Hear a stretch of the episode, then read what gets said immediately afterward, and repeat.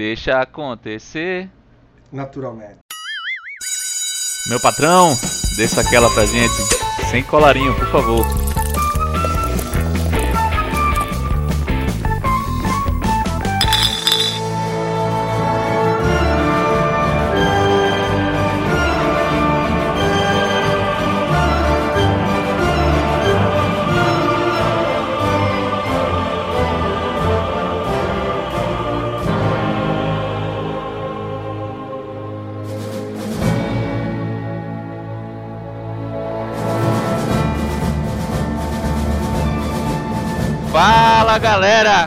Começando agora mais um episódio de Sem Colarinho no seu agregador de podcast favorito, Spotify, Deezer, iTunes, o que você preferir, tamo aí. Vou pedindo já inicialmente para você seguir o Sem Colarinho no Instagram, arroba Sem Colarinho, e no Twitter, arroba Sem Colarinho Underline. Hoje trazemos aqui mais um convidado excelentíssimo aqui na nossa mesa, um cara que é colunista de jornal, acredite se quiser, estamos voando alto. Então, introduzo a vocês e peço para se apresentar aí, Leandro Trajano, mais conhecido como personal financeiro.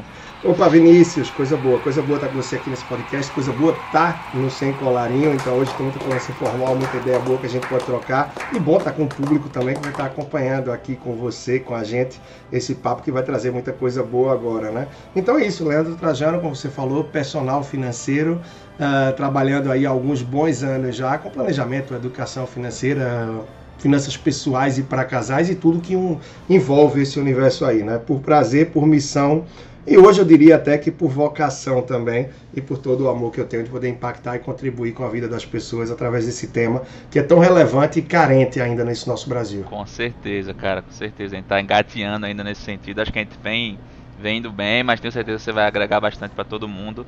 E vamos conversar aí que tenho certeza tem um mundo pra gente falar. Vê só, uma tradição aqui já do podcast é a seguinte: eu vou te fazer uma perguntinha, você tem que responder de acordo com as regrinhas que eu vou falar, tá? Beleza. É, eu quero saber quem é Leandro Trajano, só que você não vai poder falar o que você faz, não vai poder falar nada de, de investimento e de finanças, nada do tipo. Você tem que falar quem é você. Pergunta pura e simples aí, filosófica. Tranquilo. Bom, de verdade apaixonado por pessoas. Eu acho que cada pessoa traz uma história, cada pessoa traz uma vida, suas dores, suas conquistas e seus desafios. Então eu gosto muito de olhar para as pessoas, percebendo muito mais a igualdade dela do que as diferenças. E é algo que hoje me faz sentir muito bem no mundo de tanta uh, diversidade mal explorada que existe, não é? De tanto preconceito racial, preconceito, atitude de orientação, decisão sexual, não importa. Então eu sou apaixonado por pessoas nesse sentido, de viver com conviver e tentar aproveitar ao máximo, né? Sou muito determinado, muito focado, é, muito doado. Eu nunca falei essa palavra, depois vou ver até se existe. mas em tudo que eu faço, quando eu entro, eu digo, olha, é, é para rachar. Ou vai ou racha. Frase que eu ouvi há muito tempo do nosso lendário Ayrton Senna, né? Então eu sou daquele tipo que não entro na briga, não entro na confusão, não. Mas também depois que entrar, eu quero fazer acontecer de todo jeito. Então, tudo que eu fiz até hoje, vida profissional, pessoal, familiar, quando eu entro numa coisa é, é de camisa, é tatuado, pai de Theo, minha esposa Ana Paula, filho dos meus ah. amados pais e sou muito família. E nessa fase aí de pandemia, de quarentena, vivendo tudo isso intensamente, eu acho Cada que da forma, mais. da forma que deve ser, né? não mudei, como muita gente fala que só se abriu os olhos para isso agora, né? Mas não é bem isso. E gosto de esporte, atualmente acima do peso. mas já Quem não, né? Quarentena é, mas, tragou a galera. Mas confesso que eu já vinha de antes, eu já vinha de antes, mas até que a quarentena não foi o mais Até desculpa não. pelo menos agora, pô. É, é, melhor deixar passar por aí, né? Mas assim, muita gente tira onda comigo, mas eu digo, eu sou maratonista, e a gente vai correr maratona quando? Em 2015, mas quem é maratonista uma vez nunca deixa Correu de ser. Correu maratona é maratonista. Então, eu tava né? acima do, é, tava acima do peso na minha academia, mas chegava lá, batia na mesa e falava com os professores, com os fortinhos, tudinho, dizia, eu quero saber quem daqui é maratonista. Enquanto Já correu a maratona. É, umas 10 meias maratonas, então é. gosto muito, porque acho que correr tem um pouco disso, de filosofia de vida, de você ser um Sim, momento consigo cara. mesmo, é um cuidado que se tem. Não tô no melhor da eu forma. Eu li aquele livro do, do, Acho que é Phil Knight, o nome do cara, né? O, o da Nike. da Nike. Cara, muito legal o livro. Não terminei ainda, tá faltando um pouquinho. Terminei embarcando em outro livro, eu tenho essa mania feia. Mas muito legal o, o relato do cara. Mas você, vê, você sente a paixão do, do é. cara pelo, pelo, pelo esporte e que terminou virando um empreendimento gigantesco, né, cara? Muito pois legal. É. E as coisas acontecem de forma despretensiosa, né? Eu não posso falar muito agora porque eu não posso falar do meu trabalho, mas eu, o que ocasionou ele foi despretensioso. Eu nunca planejei fazer o que faço hoje, nunca vislumbrei. Mas essa história que você falou aí de que eu tô num livro e partir para outro é uma que eu vivi também. Por muito tempo eu era religioso, no sentido de começar um livro, só saía para outro quando terminasse esse. Mas a bronca é quando você pega um livro que prendeu, que você não consegue avançar, que não lhe dá prazer, não lhe dá tesão, você passa meses no livro. Então, com o tempo eu aprendi que, pô, se o livro não está bom, não está fluindo, não está entregando, abandonar o livro. Uhum. Faz parte. Né? Não é uma coisa rotineira de se fazer, mas você tem que assumir. Sim, sim. Saber qual, qual abandonar e qual não. É, e dá para fazer a leitura de dois ou três livros no máximo em paralelo, mas eu acho que fazer dois é até saudável, né? De temas que você possa alternar. E algo que eu aderi muito também foi aí pô, podcast eu já gosto há muito tempo, né? Então tem também o meu podcast, eu gosto de podcast, acho arretado de escutar, mas os áudios, audiobook, audiobook, o aplicativo lá, o não é jabá não, mas eles estão com sorte que a gente está falando deles, né? Ou eu, pelo menos, o 12 minutos. Eu não sei se você já ouviu falar. Já, já ouvi falar. Pô, aquilo é. Né, tal. É arretado. Então, quando não é um livro... sei ainda, mas sei qual é, sei qual é. É, quando é um livro que não é prioridade, que eu quero muito ler, mas, pô, não está no topo ali da fila, então eu aproveito o momento que eu estou tomando um banho, organizando alguma coisa em casa, estou num percurso aí de alguma coisa, percurso. em 10, 12, 20, 20 e poucos minutinhos não, eu consigo já, captar Já ouvi muito já ouvi muito audiobook também. Quando, principalmente quando trabalhava, trabalhava me deslocando, ouvia muito viajando. Muito é, verdade. É isso, então adoro viajar, adoro. Tem muita coisa aí, mas eu acho que já, já falei um pouquinho, mas é isso. É. Não, já deu pra sacar.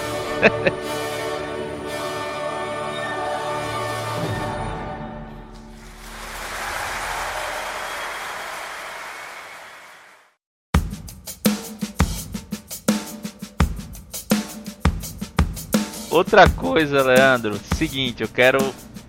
A outra tradição aqui é a seguinte, eu quero que tu se imagine aí, feche os olhos ou não, se preferir. Se imagine na seguinte situação. Você está chegando sexta-feira de um dia bem puxado, muita muita consultoria aí, palestra, tudo. É um dia bem cansado, aquela semana que foi puxada, que chuveiro quente parou de funcionar, teve que tomar banho frio, aquela semana chata. Você chega sexta-feira dando graças a Deus, assim, que não que a semana acabou porque aquela, aquele dilema da sexta, mas porque essa semana foi e você tá precisando relaxar, tá? E aí você chega no sofá, tira, tira o sapato, se senta no sofá, bota o pé pra cima e abre uma cervejinha, não sei se nem você bebe, mas assim, você vai ter seu momento de relaxamento ali. E aí você normalmente vai colocar uma musiquinha para esse momento. Eu queria saber que música é essa pra gente poder começar aí, nosso editor Trigueiro colocar aí pra tocar e a gente começar oficialmente o episódio. Arretado, muito bom, muito bom. Pois é, no momento, nem sair de casa para tirar o sapato eu consigo, né? Então eu só saio daqui do quarto para a sala para gravar. A sexta-feira, eu não sou muito dessa turma do sextou e tal, nunca fui. Até porque para mim é muito prazeroso o trabalho, eu sou apaixonado, adoro a segunda prazerosa, então todos os dias são vividos bem uhum. intensamente. Mas atualmente é, eu não tenho dúvida, eu te diria aí que seria o nosso amigo nordestino Wesley Safadão, né? Então gosto pra caramba, baixo oh. astral, gosto das músicas. E por não, outro lado, bom, né, gosto muito de reggae, de rock também, né? Eu não sou muito do pagode. pagode não é muito minha praia, o samba, respeito, claro, mas o forrozinho, o reggae, o rock. Mas atualmente eu tenho ouvido, tenho curtido muito essa fase também, o Wesley, muito da alegria que ele traz aí das ondas e tal. Tem alguma especial? Tem, Tentativas em Vão, que é mais antiga dele, é arretada. o que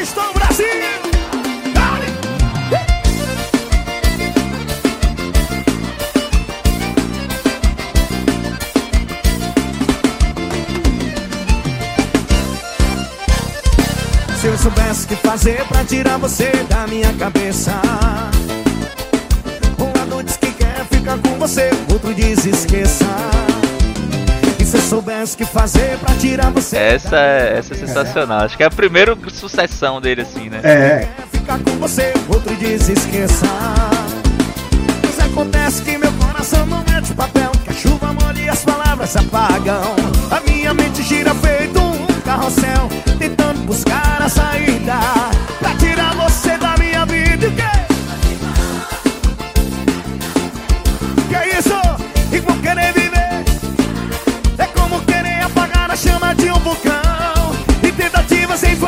recente tem Não Valeu, né? Não Valeu também é muito boa, é uma música que é boa. É, meu pequeno canta direto, eu fico pensando quando ele chegar na escola, se parar agora aqui e botar a letra da música, lascou. E se esse podcast chegar na escola dele, porque ele canta a música, e tem um trecho da música que fala do meu é. corpo em cima do seu, com cinco anos chegar cantando é. isso na escola.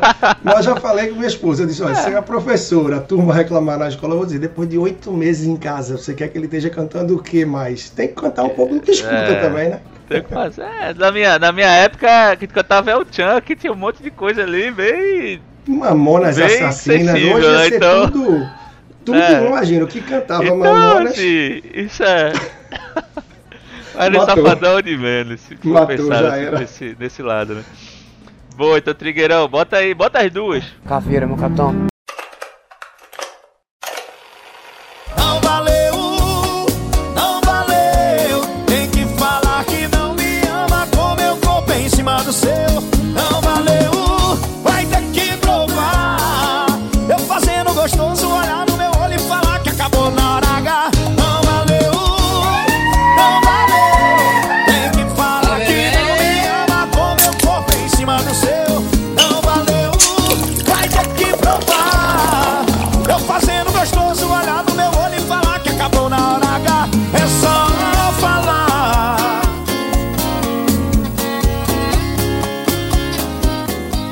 Chamou atenção aqui, né? Dando. Já acompanho o trabalho há um tempo e tal. Já te seguia, mas costumo fazer uma pesquisa mais extensa, assim, né? Fazer o background, background check aí do, do convidado sempre pra ter, saber perguntar as coisas melhores possíveis, né? E uma coisa que eu vi, cara, tu tem um, assim, um background mais assim, tô de fato rio na cara da, da polivalência aqui, né? Tu tem experiência em várias áreas, morou em vários países, tipo, como funcionário, né? Você tem fora a tua carreira atual, mas tem uma experiência muito ampla. E eu queria entender como foi isso, foi planejado, foi muito assim. Conta um pouquinho aí como foi esse caminho, que eu fiquei até meio confuso da ordem de tudo aqui. é verdade, é verdade, Vinícius. É, até eu confesso que eu me impressiono um pouco com algumas conquistas que eu posso dizer, ou algumas experiências que eu vivi no passado e que parece coisa de cinema, muita coisa, né? Se for detalhar algumas histórias, eu vou tentar falar muito por cima aqui algumas delas, mas primeiro a título de mundo, né? Eu fui trabalhar, enfim, saí da escola rapidamente, fui trabalhar a Câmara Americana de Comércio, né, que é a Anshan. Um pouco depois da Anshan eu fui para Colégio São Luís, Colégio Marista São Luís, que é onde eu estudei, trabalhei e casei também. E aí depois eu fui para Philips. E quando eu estava na Philips, é, na verdade quando eu estava no São Luís ainda, eu fui como educador marista, uma seleção que teve nível nacional, para o Timor-Leste. Era um trabalho voluntário, uma missão voluntária no Timor-Leste. Era. Timor-Leste é aquele país do. do Sérgio, né? Sérgio Vieira de Mello, Isso, que teve o trabalho perfeito, dele lá, né? Perfeito. É, ele não morreu lá, mas ele fez história grande. Ele fez lá. um trabalho. Um trabalho bom, bom Toda lá. a transição. Meu padrasto é muito fã. Foi Isso. meu padrasto, até, até antes do filme novo que tem recente com Wagner Moura, eu já sabia quem ele era, assim, não tinha, não sabia tanto de quanto depois que eu vi o filme, fui pesquisar e tal. Mas eu já sabia quem era porque meu padrasto fala muito desse do Sérgio Vieira e tal, depois fui ver, realmente era um cara diferenciado, né? É, tem esse com o Wagner Moura, mas tem um outro, porque o Wagner Moura tem um documentário também, né? É, ele foi romantizado, foi uhum. legal, mas não mostra muito a essência é, do que como foi, né? sempre, né? Cine, cinebiografia tem como, né? Tem que transformar em... Tem que transformar num drama, né? Tem, tem que contar uma é. história ali cinematográfica, né?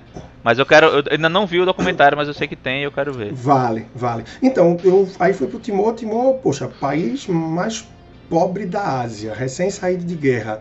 Eu entrei para participar dessa seleção de trabalho voluntário, não tinha nada a ver com o que eles procuravam. Eles queriam gente mais velha e formada. Eu não era formado e eu tinha 20, 21 anos. E aí eu me lembro que quando ligaram para mim, eu estava até no São Luís, trabalhava lá, na escola, à tarde, e quando eles me ligaram, disseram: Olha, aqui é de Brasília mas não é político, não é nada não. E você passou na penúltima etapa né, da seleção para ir fazer o trabalho, né? Missão Mãos Abertas lá no Timor-Leste. E aí a gente queria que você viesse para Belo Horizonte esse fim de semana para a última etapa da seleção. Eu, caramba, naquela época eu pouco tinha viajado de avião, nunca tinha saído do país em 2005, né? Aí eu cheguei em casa meio maluco, empolgado, mas perdido também. Eu, mãe, tem uma notícia boa e uma ruim. Aí qual é que você quer saber primeiro? Ela ah, boa. Esse fim de semana eu vou para Belo Horizonte. Ela, fazer o quê? Não, é uma seleção para um trabalho voluntário lá no Timor-Leste. Ela, o quê? Você tá doido? Na África, não sei o quê.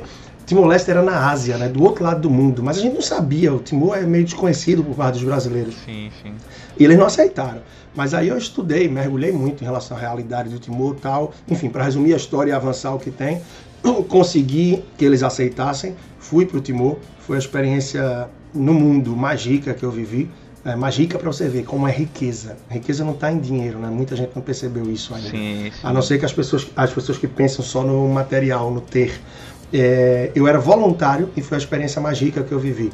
E como eu vou falar aqui rapidamente, eu vivi em vários outros países, mas a do Timor foi a mais rica. E aí, um mês e meio, dois meses depois de passar na seleção do Timor, eles falaram: Ó, oh, a gente vai mandar vocês para a Austrália antes. Vocês vão estudar um pouco de inglês, porque vão precisar no Timor, idioma universal, né? E porque é o país desenvolvido perto do Timor-Leste, que é o mais pobre ali da região. Então, para quem só ia rua osso, indo para um país pobre, eu comi filé. Comeu um filézinho, né?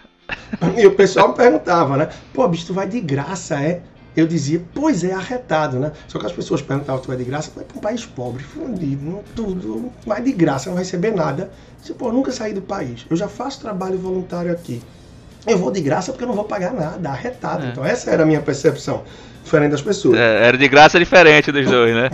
E muitos criticavam, diziam, pô, por que você não faz trabalho voluntário? E por que não faz aqui? O Brasil precisando tanto. Eu dizia, ó, já faço trabalho voluntário aqui desde 98, sete anos que eu fazia trabalho voluntário. Eu dizia, então eu tô deixando o Brasil para quem nunca fez.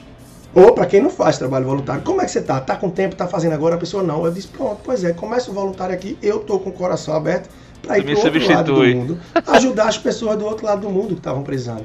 Então foi rica a experiência no Timor. Depois de um ano no Timor e Austrália, voltei para o Brasil. Disse que nunca mais ia sair do país, porque foi sofrido lá. A cidade que eu morava só tinha seis horas de energia por dia era a segunda maior cidade do país, mas só tinha energia 18 a 0 hora.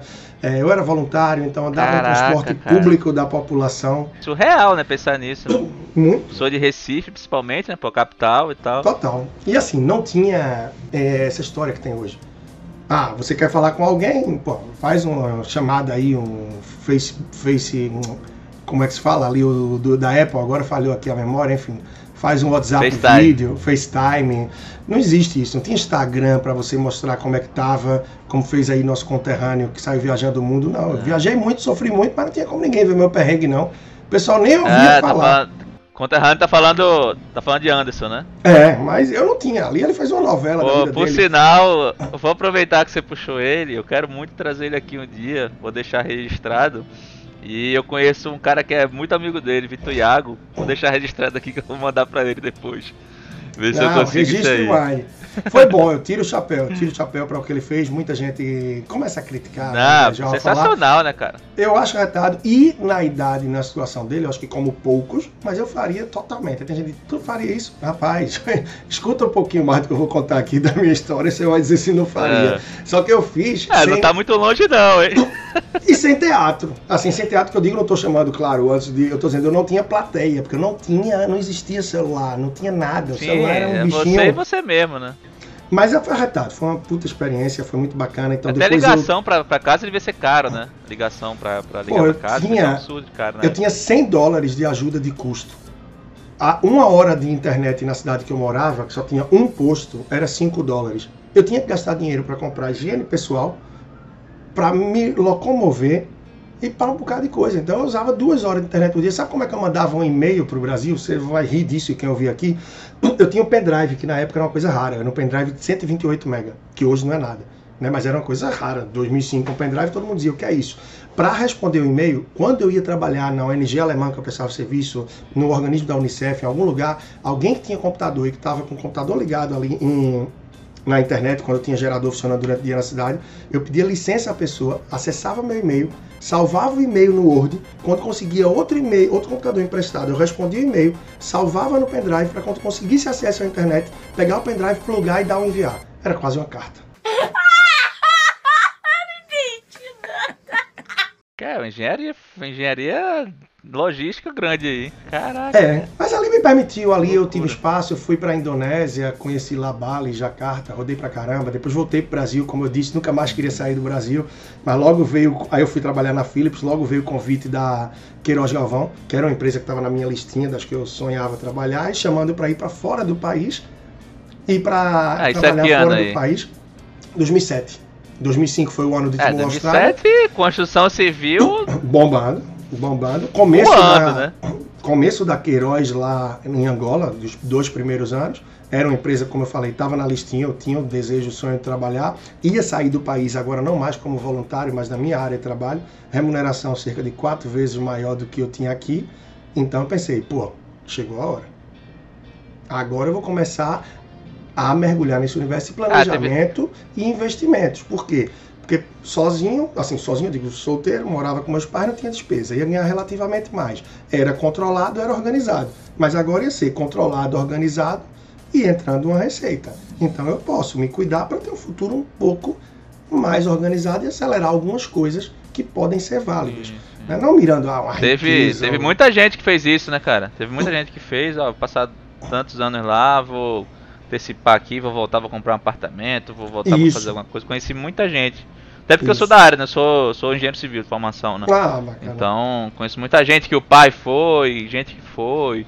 Conheço, inclusive, a, eu, eu entrei na empresa que eu tô hoje porque um cara foi pra. Acho que foi até Angola, inclusive.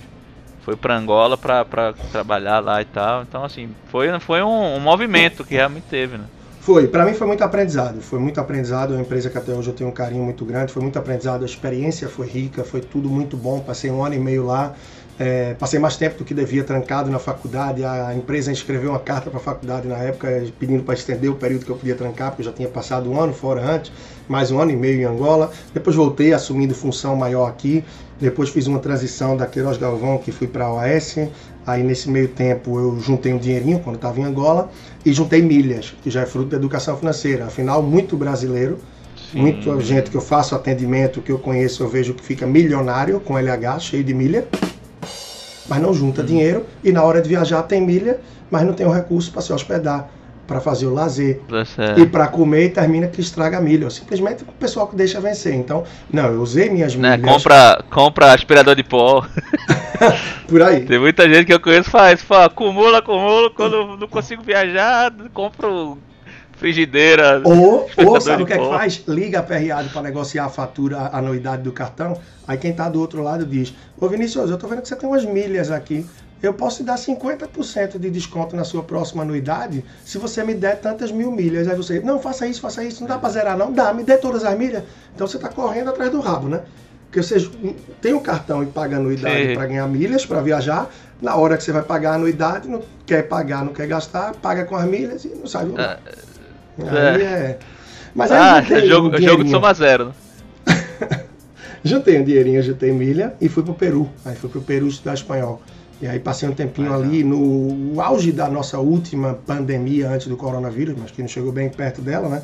Quando a gente teve H1N1. Eu tinha pensado em ir para Ah, Espanha ou para Gripe Argentina. suína. Ô, Leandro, vou pegar só uma água aqui, é dois minutos.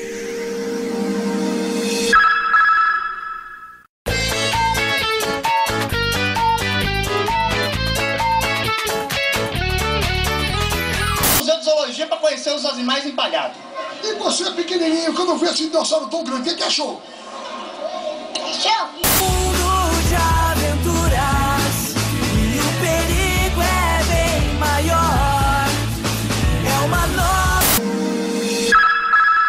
Então, eu, no auge ali da H1N1, da, eu pensei em ir para a Espanha ou Argentina, mas a Espanha estava muito fechada, porque estava com crise de emprego também, esses problemas todos, e a Argentina estava com muito caso da gripe suína. E aí eu fui para o Peru. O Peru foi fantástico, experiência de espanhol e tal. Depois voltei para o Brasil, finalmente terminei faculdade, sete anos e meio para estudar administração, e aí segui carreira. Fui pra Não, isso tudo tu estudava ainda. Isso tudo tu estudava, Estudava, ainda. Ainda estudava. Era, não era nem formado. Caraca, Não. velho. Passei sete Surreal. anos e meio para terminar a administração, sete anos e meio.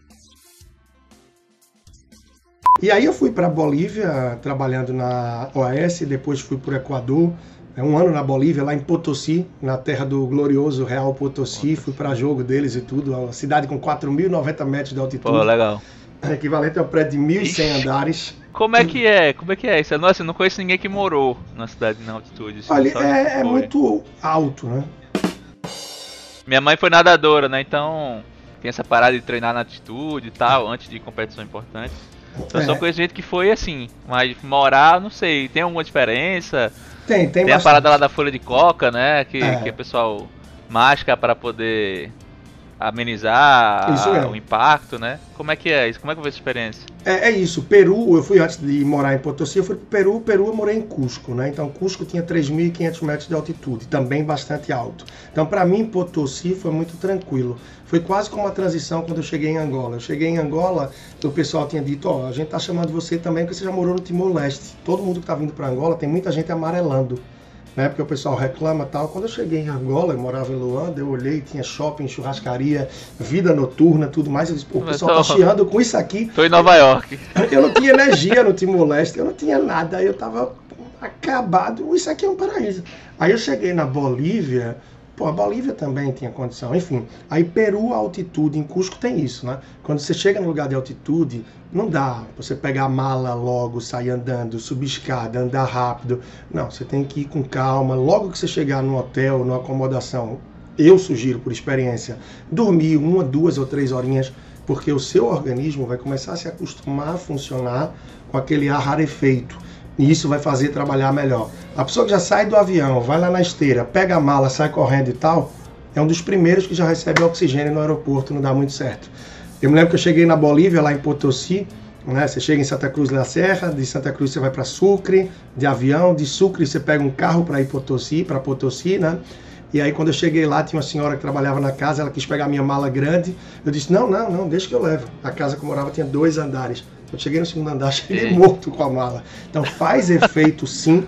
E tem gente que passa 15 dias para se ambientar, com olho vermelho, com vômito, diarreia, tem gente que não se ambienta. Né? E quem vai fazer turismo às vezes até termina que não aproveita, né? dependendo da pessoa. Eu já reagi muito bem, só foi esse susto rápido aí, mas nada demais. E, e é um lugar lindo, né? Nossa América do Sul é muito rica. E aí, depois de um ano na Bolívia, em Potosí, mas claro, a trabalho, eu rodei muito lugar na Bolívia, tive muitos desafios lá. Tive que ir para a praça pública falar em nome da empresa por causa de protesto de prestador de serviço, muita coisa. Aí eu fui para o Equador depois, né? E aí fui pro Equador, também incrível, foi legal. Voltando para Bolívia, a obra era entre Potosí e Uyuni. Quem está ouvindo a gente aqui não conhece o Salar de Uyuni. Salar de Uyuni é um lugar sensacional, um deserto de sal, uma das maravilhas do mundo, não tenho Ah, dúvida. já vi foto, já vi foto isso aí, muito bonito. E aí depois Equador, Equador passei um tempo, do Equador fui pro Haiti, Haiti eu cheguei no ano do terremoto, passei um ano e meio no Haiti, tudo isso crescendo na carreira, crescendo de remuneração e cada vez mais é, mergulhando. Ah, mas chegou no ano, chegou no ano do terremoto, depois do terremoto? Depois do terremoto. hora? Eu cheguei depois do terremoto. Ah, caraca. Eu tinha Cara, e a chance, talvez eu fosse chegar lá, eu só me liguei nisso anos depois, talvez eu fosse chegar lá no dia do terremoto. Só que a empresa me mandou para Bolívia naquele dia. Caraca. A, a empresa estava entre me mandar para Bolívia e para o Haiti. No começo o contrato foi para Bolívia, mas uma semana antes eles disseram, talvez a gente mande você para o Haiti. E aí eu cheguei dia 12 de janeiro de 2010 na, na Bolívia. Se eu tivesse chegado no Haiti, eu teria chegado pouco antes do terremoto, por causa do horário que fechou o aeroporto, porque não pousa avião à noite, que não tem condição no, no aeroporto do Haiti devido à iluminação e tal. Mas a vida me mandou depois do Equador para o Haiti, e no Haiti eu morei Caraca, em. Camperran, que é uma cidade que tem no centro, na região central do país do Haiti, né? Depois eu fui para Jeremi, o Jeremi é lá no extremo do Haiti, é como se fosse o Acre do Haiti, é bem isolado, é bem longe, é bem distante. Morei lá por nove meses em Jeremi, três ou quatro meses em Camperran e outros quatro meses em Porto Príncipe. E aí foi muito desafio, porque aí eu evacuei de furacão lá, né? Tem aquela temporada dos furacões que pega tudo aquilo lá. E aquela região sul da Flórida. Estados Unidos, Caribe. Aí eu peguei furacão, liderei a operação de evacuação de furacão no Haiti. É, tive que ir para a República Caraca. Dominicana, porque eu fui um dos últimos a sair da empresa com espaço aéreo fechado. E aí eu falei para o motor, pro motorista, o piloto do avião que a empresa tinha lá, eu falei, Ed, o espaço aéreo do Haiti já está fechado. Como é que a gente vai voar? Ele disse, ah, Leandro, o espaço... Ele era dominicano, né, mas falava um portunhol. Ah, Leandro, o espaço aéreo do Haiti fechado e nada, meu irmão. Deja, deja que nós vayamos agora mesmo. Então, aí pronto, saiu voando e acabou. Se a gente chegou lá, naquela altura a gente, eu nem fiz a saída do país, porque como o espaço aéreo estava fechado, não dava para pousar no aeroporto, descer o passaporte e carimbar, né? Então, Migração nada, né? aquilo ali a gente Caraca, pegou o avião e foi direto. E aí depois Mas não podia dar, dar problema não pra chegar lá, pra carimbar na chegada? Eu nem me lembro mais como é que aquilo foi resolvido, mas eu fiquei com medo na época. Mas não deu não, não deu não. Foi tranquilo. E aí depois eu fui pra Gana ainda, né? E Depois como é que como é que tava o país quando chegou lá, assim, destruição e tal? Não, olha, a título do é terremoto, a título do terremoto, bastante. O furacão terminou sendo só um susto, mas aquele furacão que eu precisei evacuar, ele não atingiu o Haiti. O furacão, di- diferente do terremoto, ele tem uma previsão, né? O É furacão tá vindo, Ah, sim, grau sim. 1, mas aí ele tava vindo em É, direção tem a a- previsão, mas ela não é, ela não, ela não é tão, tão precisa assim, né? Isso, mas tem meio uma previsão Você faz diferente muitas de- vezes por cautela, né? É, diferente de terremoto. É, o terremoto não tem o que fazer, né? É. Mas estava destruído. Eu tive a oportunidade de, por um trabalho da empresa uma vez, é, viajar uma parte grande do Haiti de helicóptero. E naquela oportunidade o helicóptero sobrevoou muito baixo e eu vi ali de cima claramente o que eu via frequentemente de baixo, a destruição. A...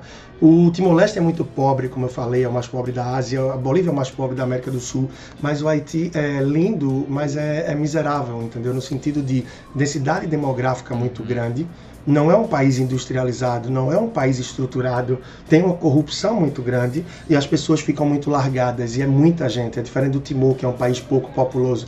E isso torna as condições de higiene no Haiti muito precárias. O período que eu tive lá teve um surto de cólera muito grande.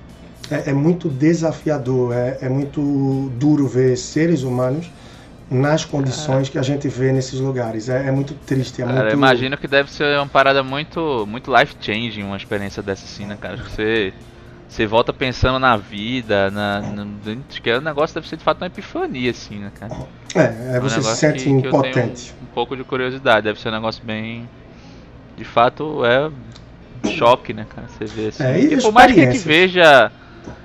Mais que a gente veja miséria, a gente veja. Mas assim, é, eu acho que é outro nível quando é um negócio assim. Que é o país tudo. no- assim, deve ser. Deve ser diferente, cara. É, eu vou falar rapidamente, Vinícius, duas cenas do Haiti que foram. Pô, eu podia lembrar 10 aqui que foram marcantes, mas eu vou falar das duas que me vieram à cabeça agora. A primeira, a primeira noite que eu saí do canteiro de obra, quando eu estava em Jeremi, que entre o canteiro de obra, que já era no trecho da estrada, e a casa que eu morava, eram uns 20 minutos. E aí tinha uma boa parte do trecho que era completamente escuro até chegar à cidade, que também é escuro à noite, não tem muita condição. Eu me lembro que veio o motoqueiro com uma pessoa atrás e a moto dele não tinha é, luz, não tinha farol. Sabe como é que esse cidadão iluminava? Ele botava o celular na boca, ou ele ia com a mão guiando o guidão e a outra ele ia com a lanterninha do celular para tentar ver o asfalto. Caralho. E o que é que eu fiz? Eu fui atrás dele com o farol para iluminar, ele pedindo para eu passar e eu bem devagarzinho. Eu fui até chegar na cidade iluminando o caminho dele. São tijolinhos que a gente pode Pô. botar na construção da vida e das coisas e das pessoas. Em muitos lugares que eu passei, eu acho que de alguma forma eu me esforcei e contribuí, foi positivo, né? E aí uma outra história que já, claro, é interessante também, mas não é talvez tocante como essa, várias vezes, mas eu me lembro que uma vez eu fui chegar no aeroporto de Jeremi, dessa vez eu fui de avião, às vezes ia de carro, enfim, dependia muito. Aí o aeroporto de Jeremi, esqueça tudo que você está pensando quando eu falo aeroporto. É uma pista mal É. cimentada, onde tem um lugarzinho que você para com o carro na porta do avião e bota a sua mala do carro para lá. É, da, do carro, da mala do carro para a mala do avião. Aí eu me lembro que várias vezes a gente ia Caraca. pousar é, do avião e a pista do aeroporto estava cheia de vaca. Aí eu já tinha o telefone dos meninos que ficavam ali vendendo fruta perto do aeroporto. Jesus. Aí o piloto falava, Leandro, liga aí para teu menino que a pista tá com as vacas dele para tirar. E aí eu É. ligava, ligava, falando lá o que eu tinha aprendido do crioulo, sei lá, para que tirasse as vacas. Mas teve um dia que teve uma danada que empancou lá, e ela empancou com a filhotinha bem no meio da pista. E a gente voando, voando, voando, e ele, essa gasolina tá Tateando. acabando, minha irmã. Caraca, que E aí o menino empurrou lá com o outro, conseguiu tirar. Mas são cenas, né? São situações. Jesus. É, de Cara, surreal, surreal. Outro mundo, outro mundo. A minha carteira lá do Haiti, do banco, é como uma caderneta de poupança. Talvez o pessoal muito mais novo aí não saiba que a poupança é o sobrenome, o nome é caderneta. Por que era caderneta de poupança? Porque você ia literalmente com um caderninho e lá se registrava quanto você depositou, quanto você tirou, quanto rendeu e o seu extrato ia sendo registrado ali. Em 2005, quando nada mais funcionava assim, no Haiti, a minha conta bancária era com a cadernetinha que eu tenho guardado até hoje. Então, tudo que entrava saía na minha conta e que eu tirava era registrado nessa caderneta. E ali era o meu histórico no banco. Eu estou falando de 2005. É, poxa, eu passei na Bolívia, não era assim. Passei em tantos outros lugares e não era assim. mas assim era no Haiti. E aí depois eu fui para Gana, como eu falei, voltei para África, não mais a África portuguesa, né? Mas uma África que foi um país da África que foi colonizado pela Inglaterra.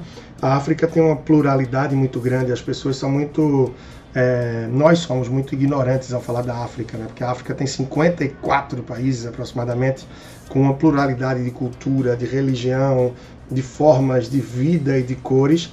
E isso eu pude ver em outros países que eu viajei por lá, em outras possibilidades, e pelo fato de ter morado em Gana também. E aí eu já fui como com a foice na mão, fui para começar a empresa do zero, tudo do zero, e já imerso, só que por demanda das pessoas desse universo planejamento e educação financeira. Aí eu me lembro que teve uma amiga da embaixada que falou: Poxa, eu não estou conseguindo me organizar da melhor forma. Tu cuida bem que só teu dinheiro e tal. Me ajuda aqui. Como é que eu posso fazer? Quando eu vinha para o Brasil de folga, sempre tinha um amigo que dizia: Velho, quando você chegar, fala com fulana.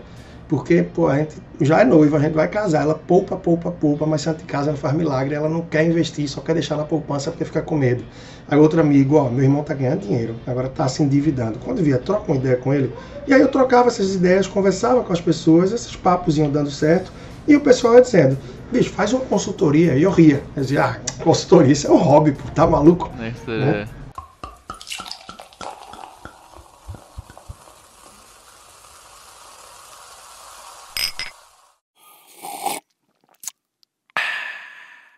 Nos briefings aqui e tal, tu linka sempre com a, com a experiência em Angola, o início da, da parte de consultor financeiro. Isso. Tem uma relação assim específica de alguma coisa que tu viveu lá que começou isso ou foi só o momento que foi esse?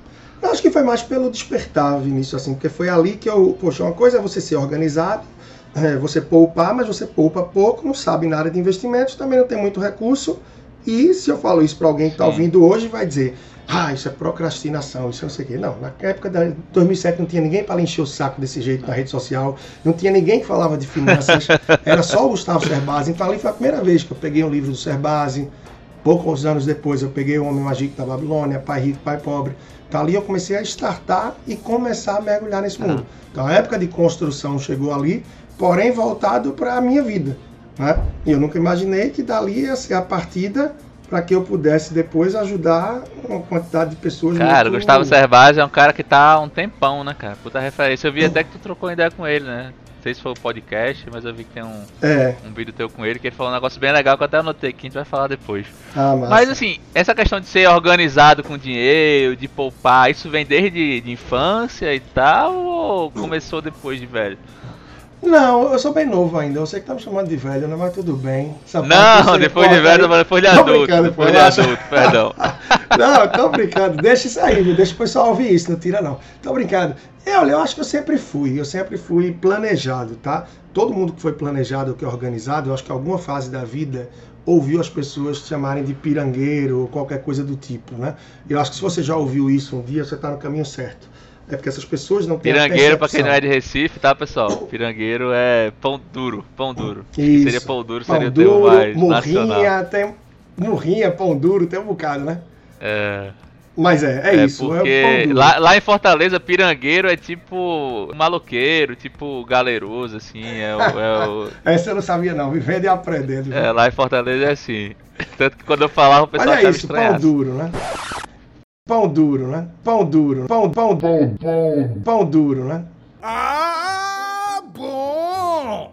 É, pão duro. Então, e na verdade não era. Eu, eu sempre procurava ter clareza de minhas prioridades e fazer as escolhas daquilo de acordo com aquilo que eu acho que era mais importante para mim. Então, você sendo mais novo e com pouco recurso, tem que refletir melhor. Né? Então, me lembro que, por exemplo, eu comecei a, meu primeiro transporte, eu ia para o trabalho, quando era lá no São Luís, eu ia de bicicleta. Pô, eu era muito novo, não tem problema nenhum de bicicleta, mas depois, quando eu comecei a juntar um dinheiro e tal, eu comprei uma moto, num consórcio. Meus pais não queriam que o filho fosse motoqueiro, porque não sei o que, não sei o que lá. Então eu disse, olha, eu- é o que eu posso comprar. Não vou comprar um carro usado para já já eu não ter como fazer a manutenção, não consigo botar combustível, porque vai ter que pagar a parcela e não sai do lugar. Então uma moto eu pago um consórcio, tento dar um lance, um belo dia tiro, tirei minha carteira de moto escondida na hora do almoço do trabalho, comprei o capacete para eles irem se acostumando, até que tive moto por um ano e pouco. Foi sensacional, valeu a pena e fiz o que estava ao meu alcance. Depois também, o primeiro carro que eu comprei, foi à vista, o outro carro comprei à vista, e até hoje a gente segue numa corrente e numa forma organizada hoje como casal, como família, que só entra carro realmente à vista, porque financiar com carro é coisa de brasileiro. O que um dia, se Deus quiser, vai reduzir e as pessoas vão abrir, vão abrir os olhos quanto a isso também.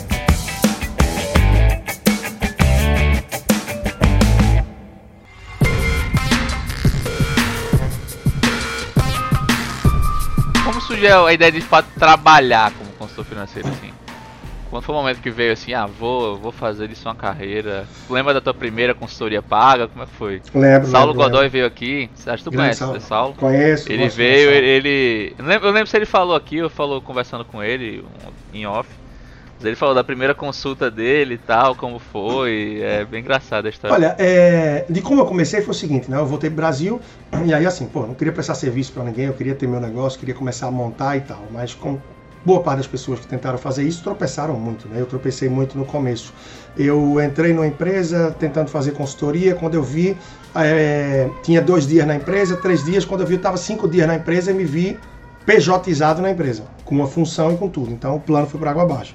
Mas eu já fazia esse trabalho do personal financeiro em paralelo. Mas não era um trabalho, era um hobby, para ajudar as pessoas devido à demanda que surgia. Depois aconteceu o mesmo em outra empresa. Quando eu vi, eu assumi a função. Mas já era, mas já era o trabalho do personal financeiro com esse nome, com rede social, Não, com essas coisas? Não, era só. Você fazia esse trabalho de, de conversar com, com amigos e etc. É, esse que eu digo que eu me vi PJizado em empresas foi trabalho em determinadas áreas em empresas, que eu ia para dar uma consultoria, para dar uma Sim, ajuda sim. e tal, terminava me vendo contratado e estando todos os dias lá. Mas Sim. em paralelo, eu fazia à noite alguns atendimentos, já com esse trabalho do personal financeiro. Que o que é que aconteceu? Chegou uma altura que eu disse, pô, não é isso que eu quero, tá? PJizado, trabalhando em empresa. Eu quero ter contratos, eu quero ter clientes, eu quero ter diferentes fontes de rendas e mais tranquilidade e flexibilidade, por mais que para isso eu trabalho muito. E aí eu pensei, hum, analogia, se eu montar uma oficina para consertar motor de BMW e Mercedes, arretado, muito bom. Mas peraí, quem é que vai ser meu público? BMW e Mercedes, pouca gente tinha isso em Recife em 2013, né? E a maioria das pessoas que tivessem, certamente iam fazer a revisão na concessionária, na autorizada. Aí eu disse, pô, tem que ser uma coisa mais aberta, não pode ser só para quem tem isso, para quem aquilo. Aí foi quando me veio a cabeça, pô, esse negócio da educação financeira que o pessoal tanto me fala. Peraí, dinheiro. Quem é que pode ser meu cliente? Todo mundo. Quem está ouvindo aqui tem Qualquer potencial um, né? para usar algum serviço ou produto meu. Porque a pessoa se dá bem com dinheiro, ok, eu posso ajudar a poupar mais ou a entrar no mundo dos investimentos. Tá? Se a pessoa está enrolada, eu posso ajudar a desenrolar e ter uma vida financeira mais saudável. Então, muda, não é mais quem tem Mercedes e BMW, a analogia que eu falei. Eu tenho agora um potencial enorme para ter clientes. Então eu disse, peraí, eu comecei aqui e vou estruturar isso. Então, eu já fazia palestra desde 98, que eu fui de Grêmio Estudantil, então eu fazia palestra sobre liderança, tinha escolas que amavam. Eu fazia depois palestra sobre trabalho voluntário, porque eu fiz trabalho voluntário por muito tempo, depois sobre voluntariado internacional, pelo fato de ter ido para o mundo fazer trabalho voluntário, depois sobre carreira internacional. Agora eu vou virar a chave. Eu vou falar sobre educação financeira, investimento e planejamento financeiro.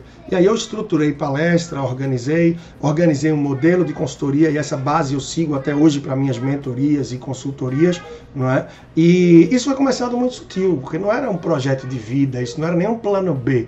Isso era um hobby para atender as demandas que as pessoas diziam, vai bicho, faz, faz. Então eu disse, já que eu vou fazer, eu não posso fazer de qualquer jeito. Então que seja organizado. E aí o primeiro casal que eu atendi foi de um primo e a esposa dele. É, ela sempre falava para mim, poxa, tu leva o maior jeito e tal. E aí sabia que eu era organizado financeiramente, que eu já tinha conversado com muita gente sobre isso, inclusive com eles. E aí ela tinha instigado, no sentido, poxa, faz um trabalho mesmo com a gente, uma coisa comprometida, ou assim, compromisso, estruturada e tal. Eu pedi um tempinho, organizei e aí fiz um período aí que foi muito bom, foi muito positivo para eles, foi muito positivo para mim também. Em seguida veio mais um casal, e no começo eram casais e casais e casais, mas o foco inicial mesmo, quando eu comecei a estruturar isso, é engraçado. É personal financeira, porque é um nome ligado meio também a trabalho personalizado. É isso que é, E é- você- já ia pegar, que bom que você emendou. Eu ia perguntar isso, de onde é que veio o nome? Eu acho o nome muito bom, cara. Acho o nome sensacional. assim. É, são duas coisas, Vinícius. É, uma, porque é um trabalho personalizado, tá?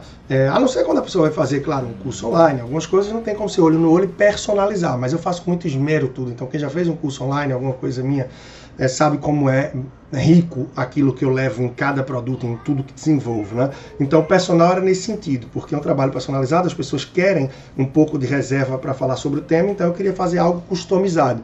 Era personal financeiro porque eu não queria é, queria ter uma marca, como se fosse de empresa, de um negócio. Então eu comecei Sim, não, antes. sensacional.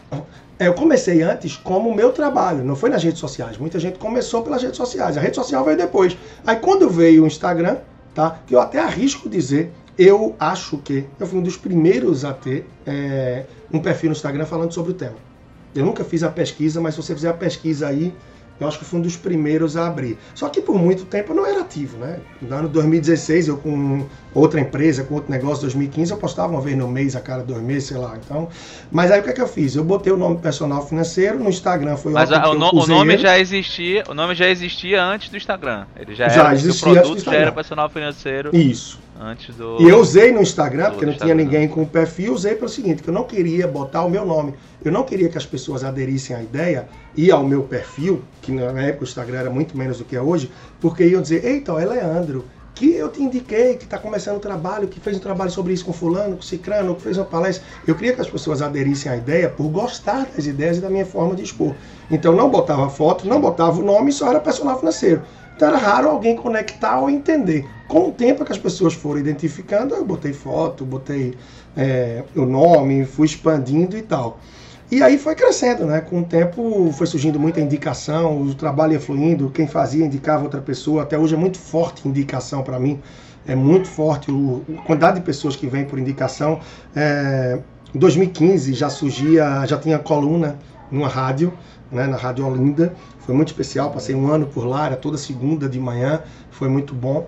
É, depois surgia muita demanda 2015, 16 para palestra ou para entrevista em TV e coisa do tipo, mas eu não tinha tempo porque eu era sócio de uma empresa consultoria empresarial e durante o dia não tinha como parar essa rotina de estar em empresa e tal para fazer isso.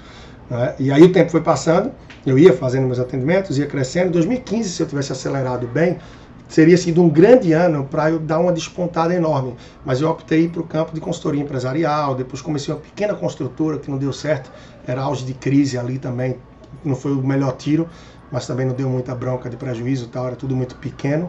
Hum, e aí em 2017, quando a gente desfez sociedade, eu continuei com consultoria empresarial e abri minha agenda para o personal financeiro, que antes era muito fechada. Você me procurava, você tinha que procurar uma, duas, três, Encaixe, quatro vezes né?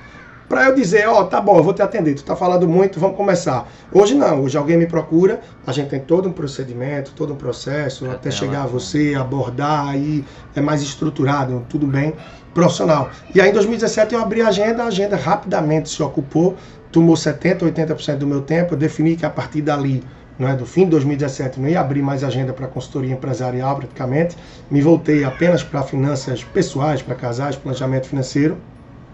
E aí, poxa, palestra, presença na mídia estava constante, eventos, fui desenvolvendo novos produtos e focando 100% nisso. Então ali foi fantástico, porque eu gosto da construção civil, gostava dos meus trabalhos, mas sempre foram muito estressantes. Eu cheguei a estar trabalhando e três e pouca, a estar na vida normal, e três e pouca da manhã é, eu ter que sair de um casamento para ir para o Rio de Janeiro resolver um problema da empresa.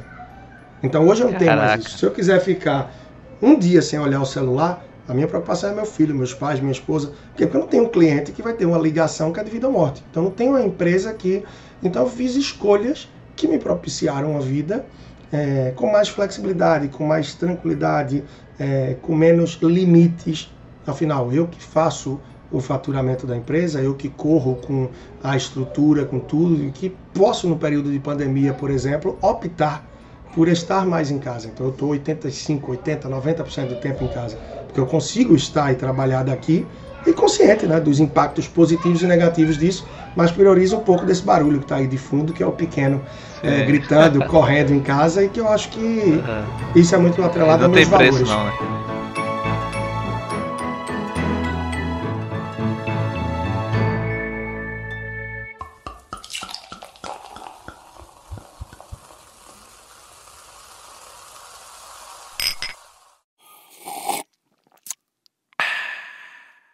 Vê a parte de rede social, é, rede social e etc. Ser um influencer, vamos dizer assim, como um mal necessário para divulgar teu trabalho de, de consultor? Ou você pegou gosto assim pela coisa e hoje isso é uma coisa que também te dá prazer, assim, da parte de divulgação, de ser um, um pessoa ativa nas redes sociais? Ótima pergunta, é, que talvez eu ainda não saiba responder com o melhor das maturidades ou do que um dia eu possa dizer. Talvez hoje eu diga uma coisa, um ano atrás dissesse outra e daqui a um ano diga diferente. É, ah, é uma relação, é uma, é uma relação que não é linear. Eu não me faço personagem, eu não sou um personagem, o que eu mostro ali é muito do que eu sou. Eu não consigo viver fazendo stories, às vezes acontece, infelizmente, tem gente que pode ouvir aqui e criticar, pô, sério, essa semana eu fiquei invocado, pé da vida, porque eu abri uma caixinha de pergunta, o Instagram só permite, porque ele quer que a gente trabalhe, quer que gere conteúdo. O que é que ele faz? Abriu a caixinha de pergunta, tem 24 horas para responder. Na correria eu não consegui responder. Caramba, tinha um bocado de pergunta, tinha pergunta boa que eu não respondi. Uhum. Perdi, passou. Então assim, eu não consigo dedicar ali tá? Então, o tempo tá fazendo histórias, ah, mostrando como é que tá a vida. E tem muita gente que fala isso, pô, mostra mais como é que é, o que é que tu tá fazendo, as pessoas querem saber, mas eu digo, pô, eu não me vejo, eu não sou artista ou isso, aquilo não tudo, eu é quero gerar todo. conteúdo. Sim, sim. É, eventualmente eu vou mostrar ali um momento que estou brincando com meu filho ou alguma coisa que estou fazendo. O próprio Serbasi, uma vez conversando com ele, ele disse, ah, Leandro, isso eu amadureci com o tempo o pessoal do marketing digital me dizendo, Sebase, mostra a tua cidade, quando viajar, mostra as coisas. E você é de Recife, é uma cidade riquíssima. Então sempre que eu vou no Recife Antigo, eu mostro alguma coisa, em minhas viagens eu compartilho um pouco, mas com cuidado para não exceder, para não parecer também que é mostrando alguma coisa, estou viajando. Mas eu encaro de forma muito tranquila, te respondendo de forma mais assertiva, tentando isso, eu encaro de forma muito tranquila. Eu não acho que eu vivo para o Instagram, nem é tua paixão, mas também não é um, não é um, um, um, drama também. Pronto, foi na veia. Não tenho problema nenhum em fazer um stories, em botar a cara, em abrir, fazer uma live. Nenhum, nenhum, nenhum. Faço palestra há muito tempo, falo rádio, TV, tudo que precisar, não tem problema nenhum. Mas eu não me vejo, nunca me coloquei como obrigação. No passado eu passei um tempinho mais é, menos atuante ali, sem problema. Eu tinha outras rotinas, eu tenho outras coisas. Então eu não deixo de gerar conteúdo. Toda semana eu tenho conteúdo em blog, toda semana eu tenho três episódios de podcast, atualmente muito mais pílulas, mais curtinhas, mas já estamos em 340. Você que faz podcast sabe como é e tudo é, isso. É uma, é, é uma jornada, né? É, mas também talvez seja um pouco diferente, porque hoje o meu podcast não é muito nesse sentido riquíssimo do seu, de entrevista, do papo. Então, hoje sim, eu trabalho sim. multiplataforma. Eu gravo um vídeo do YouTube, esse vídeo tem o áudio extraído, ele vira um podcast. Joga em toda, né? E aquele sim. conteúdo a gente trabalha em texto que ele é lapidado para alguns veículos que eu escrevo, de Pernambuco, Bahia, Tocantins, é, Rio, é, acho eu pretendo, eu pretendo fazer algo, eu pretendo fazer algo assim também no futuro, transformar em vídeo, porque está muito no início ainda, tem restrição de orçamento, tem tudo.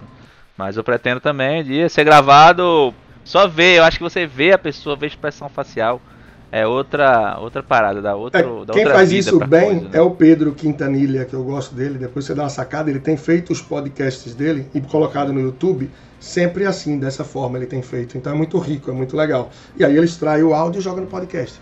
Então, é, a minha coluna na TV, eu tiro e a gente joga lá, dependendo da minha participação na TV, do conteúdo, se valer, a gente extrai o áudio e a gente bota no podcast. Teve muitas entrevistas, no começo eu fazia a playlist de Carona nas Finanças, meu podcast nasceu assim. Eu ando muito de Uber no dia a dia, até para minha produtividade. Hum. Eu não quero perder tempo dirigindo, perder tempo estacionando. E aí eu começava a puxar papo com a pessoa, quando eu via que ia agregar de alguma forma, eu me apresentava e perguntava, cara, posso gravar? E era retado, porque as pessoas ouviam e diziam, pô, me identifico. Então, de carona nas finanças. Cara, tu começava assim. com o motorista do Uber. Com o motorista do Uber, do táxi. E aí eu peguei. Cara, que legal! Cara, que ideia sensacional, velho. Era retado. Eu peguei isso no pico de crise. Caraca, então, peguei engenheiro. Vou ouvir, vou ouvir. Pô, peguei engenheiro, peguei psicólogo, peguei as pessoas de mais diversas profissões que estavam ali. Peguei taxista falando de Uber, taxista que se emocionou e chorou, é, gente que se endividou, gente que tinha uma vida humilde, mas juntava dinheiro, viajava para a Europa e no fim do ano já ia. Né? Parei mais depois, porque não vou mentir é tanto tempo falando e trabalhando que a gente para que tinha hora que eu dizia, eu só quero estar no Uber. Eu não quero falar Só quero ninguém. viajar. É. Aí eu peguei e virei o perfil. Aí eu ia voltar com a temporada do De Carona nas Finanças, desde que veio a pandemia. A gente vê como a gente é pequeno e no fundo, no fundo, a gente decide muito pouco. É. E aí vai ficar para frente.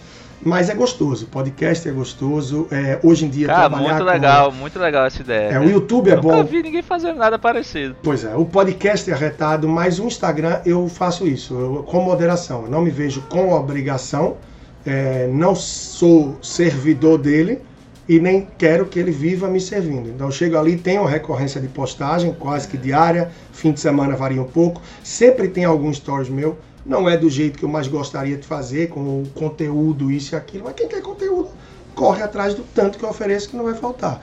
E assim a gente corre, né, meu velho? Porque é uma loucura o dia a dia, né? Ah, é muita não, coisa. Seu trabalho, assim, pelo que eu acompanho e por esse trabalho que eu fiz hoje, assim, muito consistente. Todo, pra todo tipo de, de gosto e tal, tem tudo. O cara que quiser acompanhar, tem vídeo, tem, tem texto, tem tudo. O cara que quiser aprender com você, ele aprende da maneira que ele preferir, assim, muito massa mesmo. Essa semana teve uma Inclusive, já, já antecipo o momento do final aqui, sigam o personal financeiro, Massa. arroba personal financeiro aí no Instagram, viu galera? Não, não deixe de seguir. Senta o dedo nessa porra. Outra coisa que eu queria te perguntar. Como que tu começou a de fato monitorar os gastos assim mais na unha? Porque é uma coisa que eu tenho uma dificuldade enorme, cara. Assim, eu faço, eu tenho uma vida financeira hoje bem organizada, eu acho que até frente à média da população. Sim. Mas é um negócio muito por alto, assim. Eu acompanho meus gastos mensalmente, até porque eu coloco tudo na fatura do cartão, por causa de milha e tal, tudo que eu posso colocar no cartão. Então, assim, eu tenho uma conta mais ou menos qual é o meu custo de vida, acompanho mês a mês quanto que eu tô gastando em cada, cada gavetinha ali, né, do lazer e Perfeito. tal, não sei o que, mas eu não consigo fazer aquele negócio na unha, acompanhar, ter um controlezão, Excel, feito muita gente faz. Eu tenho uma puta inveja disso. E queria saber como que tu começou, se tem alguma dica, etc. Porque é uma coisa que eu sofro um pouco. É, é, é É arretado um próximo isso, passo que eu quero Wilson. dar um tempo e não consigo. É arretado isso, mas eu não diria que é necessário, que é mandatório, que é obrigatório. Eu acho que sim, é saudável você, por um, dois ou três meses de sua vida, abrir uma cadernetinha, ou hoje em dia um aplicativo, e monitorar suas despesas por um, dois ou três meses. Talvez um seja muito pouco o corte, né? É, tem gente que precisa mais, a depender da situação, seis, nove, doze meses, um ano aí ou mais, né? Mas você fazer esse monitoramento, digamos que por pelo menos três meses, vai te permitir visualizar melhor Perceber quanto você gasta, né? com o quê? E aí é como tem a frase que diz: Poxa, diga-me as suas prioridades e eu escutarei. Mostre o seu extrato bancário, a fatura do, meu, do seu cartão e eu concluirei. Ah, Então, pô, muita gente fala. ah, é legal. Não conhecia que essa frase, não. Pois é, então muita gente fala: a prioridade é essa, aquela, cadê a fatura aí? Então vai ter clareza. Então a gente medir para poder gerenciar, como diz aí o Peter Drucker, né? É essencial nesse sentido. Porque se você mede, você pode gerenciar. Se você mede e gerencia, você tem base para tomar decisões. E ver aonde você está gastando mais do que gostaria ou do que se permitiria e encontrar então as janelas para poupar. E são essas janelas para poupar que vão te permitir avançar. E as pessoas são muito. é, eu acho que não refletem em alguns casos quando vêm os pequenos valores e dizem, ah, Leandro, não para mim, né? Mas eu tô dizendo, se eu tô falando agora e alguém, pô. É é a ideia que eu falo do Netflix, tá?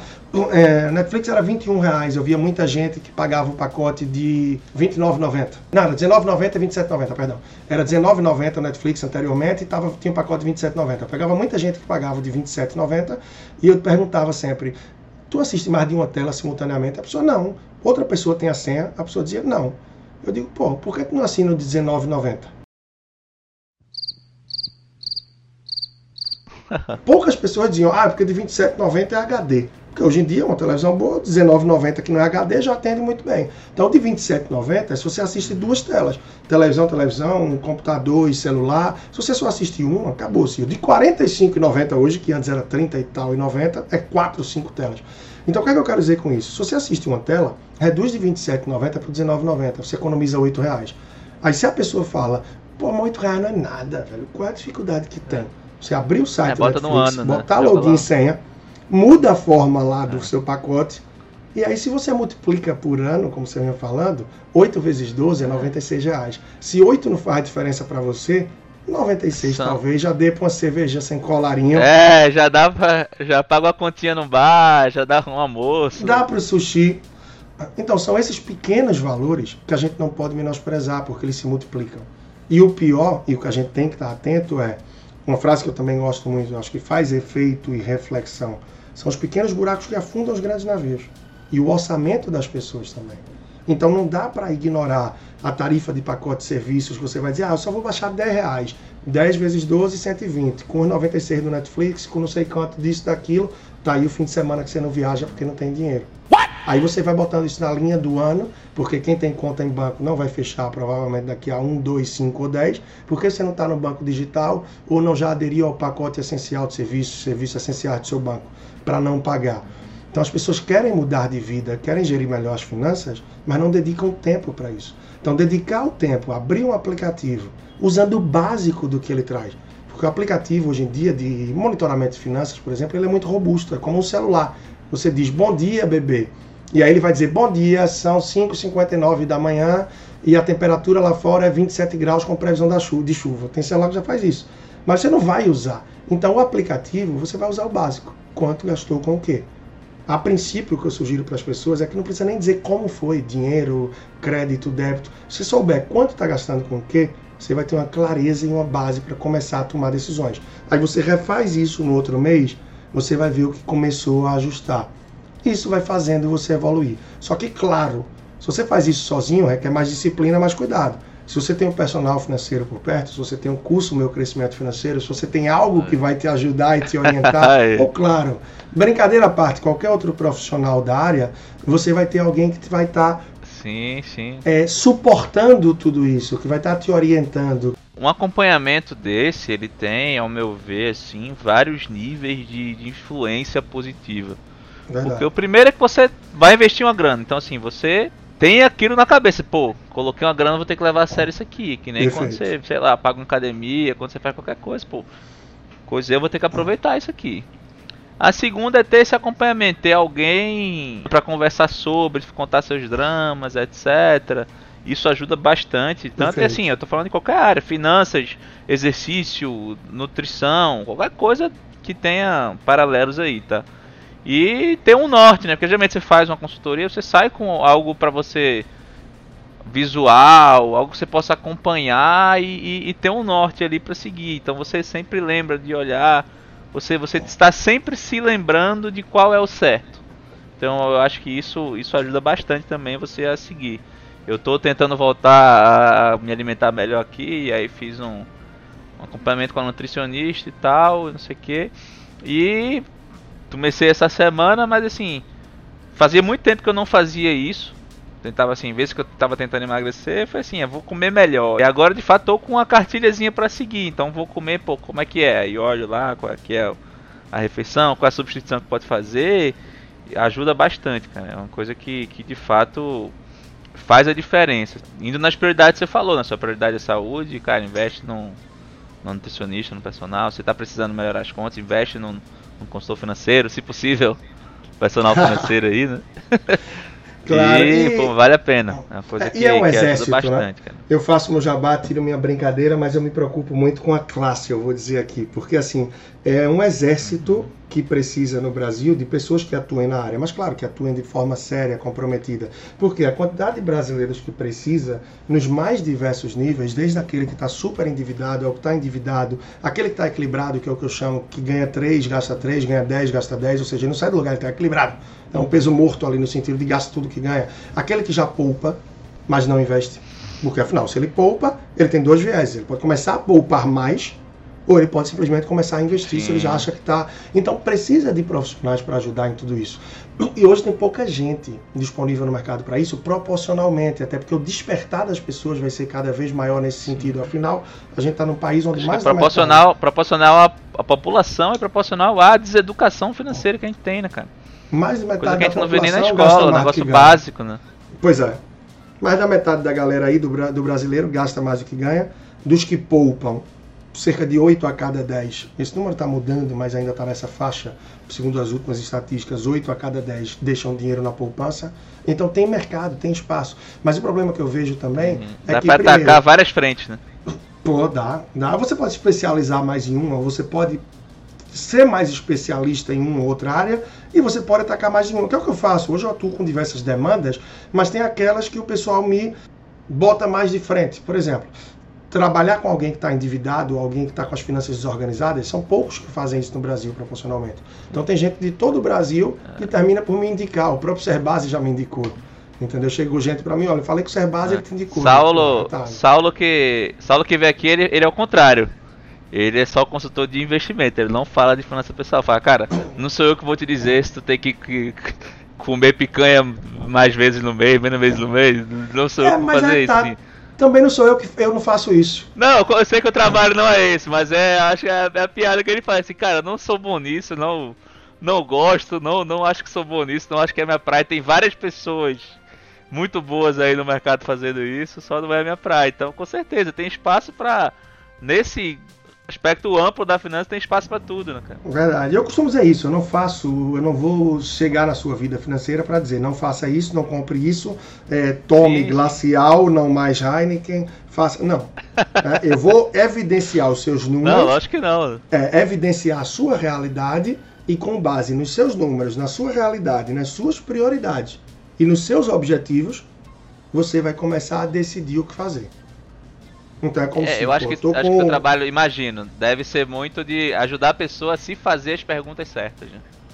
Talvez, assim. e seguir. Mostrar pra ela, ajudar ela a enxergar o panorama. É, oferecendo, oferecendo as ferramentas, oferecendo é, os cuidados, o, é, toda a parte comportamental, a parte de mentalidade e a parte de conhecimento, afinal, é o que falta muito para a turma também. Conhecimento, sim. conhecimento das coisas e tal. Eu brinco, né? é, eu me lembro que uma vez eu fui dar uma palestra e aí botaram lá coach financeiro. Eu disse, velho, tira o coach. Não é por nada, não tenho nada contra e tal, mas eu não tenho formação, nunca me apresentei como, e de fato eu não sou, porque hoje, infelizmente, ficou de um jeito que ficou queimado, não tenho formação nisso, eu não sou o coach, e se fosse, não usaria. E até porque eu não me denomino como tal, porque é, a parte da minha abrangência do que eu vou é, é muito ampla, é muito personalizada. Eu criei a minha marca própria, tudo, então tenho muito orgulho de trabalhar com isso aí. Mas é riquíssimo. Então hoje tem muito mais gente no Brasil que está com um trabalho, seja voltado para investimentos, seja voltado eh, unicamente para carteira, você voltar para ações, você voltar para endividamento, especialista em milhas, gente que trabalha só com milhas, que faz parte do planejamento Família, pô, é verdade. né, financeiro, porque investimento é parte disso. O planejamento financeiro é o grande guarda-chuva, onde você encontra tudo isso. Então tem os mais diversos, mas eu tive recentemente, eu me abri lá no meu Instagram, tá, Vinícius? Eu botei nos stories. Umas três, quatro vezes lá. Galera, porque eu vi que muita gente que me segue no Instagram também, a gente que está começando, começou na área. Então a turma fica ali de olho, tal, acompanhando, vendo o que é que eu posso contribuir, o que é que pode pegar de ideia, tal. É bacana isso, faz parte. É, e aí eu falei, olha, para você que começou na área há pouco tempo, ou que está começando, eu vou ver um momento para a gente poder bater um papo. Então manda aqui um, eu quero, eu quero participar, e a gente vai combinar isso direitinho. Aí Eu combinei com a Ah, eu acho que eu vi isso. Eu acho É, a gente fez um papo no Meet, foi legal, foi rico.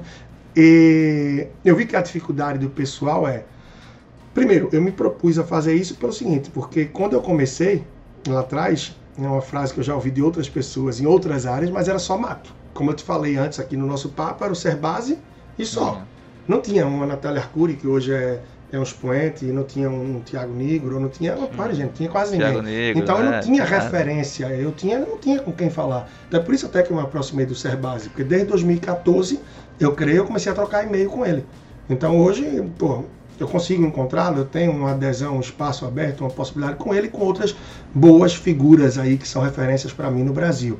Então, pô, se na época que eu comecei era só mato e não tinha ninguém para me ajudar, eu tirar dúvidas, eu precificar. Como é que em 2013 eu ia precificar o meu trabalho, cara? Não tinha ninguém que fazia isso. Era o que eu ia comparar com um médico, com um nutricionista, um personal trainer? Não. Era desafiador demais. Então essa galera entrou e eu fui muito aberto, muito limpo para eles, para conversar entre todos que estavam ali a respeito de tudo. Né, de precificação, de trabalho, de modelo de negócio. E aí a grande dor da turma era essa também, é ter clientes. É engraçado, né? Tem uma demanda grande, mas as pessoas também se concentram em pessoas que têm mais experiência, não querem muito para quem está começando. Sim, sim.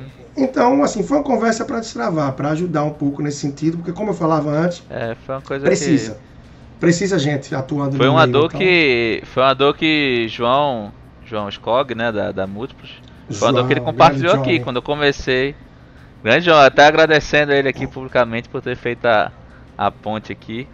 e outra- uma coisa que ele falou também foi essa dor. No começo, tipo, não tinha, ele não tinha benchmark, somente em Recife, então ele não sabia quanto que ele cobrava, não sabia se o produto dele era viável, ele foi descobri- descobrindo tudo isso no meio do caminho, né?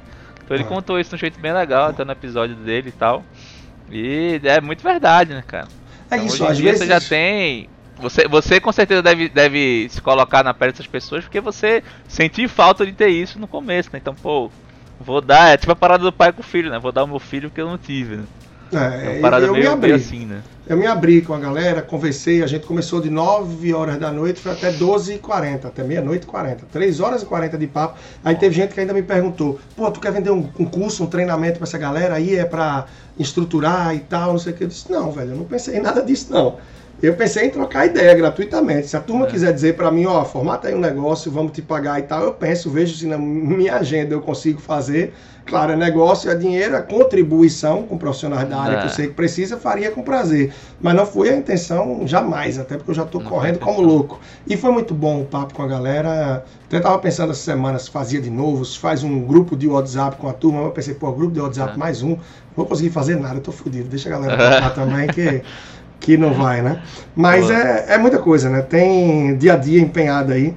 Tem o Batalha Financeira, não sei aí se nas andanças que você viu com minhas coisas, o jogo Batalha Financeira, que é um jogo de tabuleiro que a gente começou a desenvolver em 2018 e finalmente em 2021, depois de três anos, ele vai sair do papel.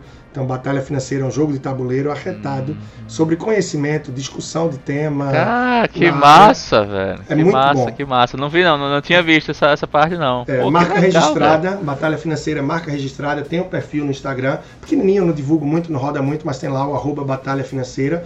E agora em 2020 a gente tira do 2021 a gente tira do papel. Esse ano com a pandemia, com tudo, de fato a gente não priorizou por todo o tempo que a gente passou fechado aí, os planos e as velas foram redirecionados. É, é, Mas vai sair em 2021. é direcionado pra, pra público infantil juvenil ali, infantil, não sei, ou É é, a partir coisa dos aberta? 14 anos. Mas assim, sinceramente, Hum. eu acho que ele é bom para quem quer tomar um vinho, um chopp sem colarinho, curtir e tirar onda com um com a cara do outro, vendo quem sabe, quem não sabe, as situações, porque o jogo bota em situações que são divertidas, que são curiosas, que são de Sim, causar reflexão. sim. Tipo imaginação, assim, né? Que muita gente faz. Muita gente se reúne pra tomar uma cerveja, E é provocativo. comer uma coisinha e jogar imaginação, né? É um Sim, jogo legal, legal. de Pô, conhecimento, comprarei, de discussão. comprarei. É, tá muito bom, tá muito bom. Já Sou- tenho cliente, já tenho Não, cliente massa. certo. rodada de testes a gente fez e ficou arretado, né? E tudo isso a gente vai fazendo também porque, pô, são coisas que vão surgindo, né? Eu digo, a cabeça não para, a ideia fluindo, coisa o tempo todo. Então, e aí vem isso, né? De empreendedor, do que você tem. Então, linka lá que você falou do João Skog, né? Ele disse, pô, não sabia nem como fazer isso, aquilo. E às vezes quem se lança no mercado, quem se lança com alguma coisa, tem isso, né? De você estar correndo e você tá com a flecha na mão, não sabe onde está o alvo. Né? Então você lança a flecha, corre na frente para desenhar o alvo.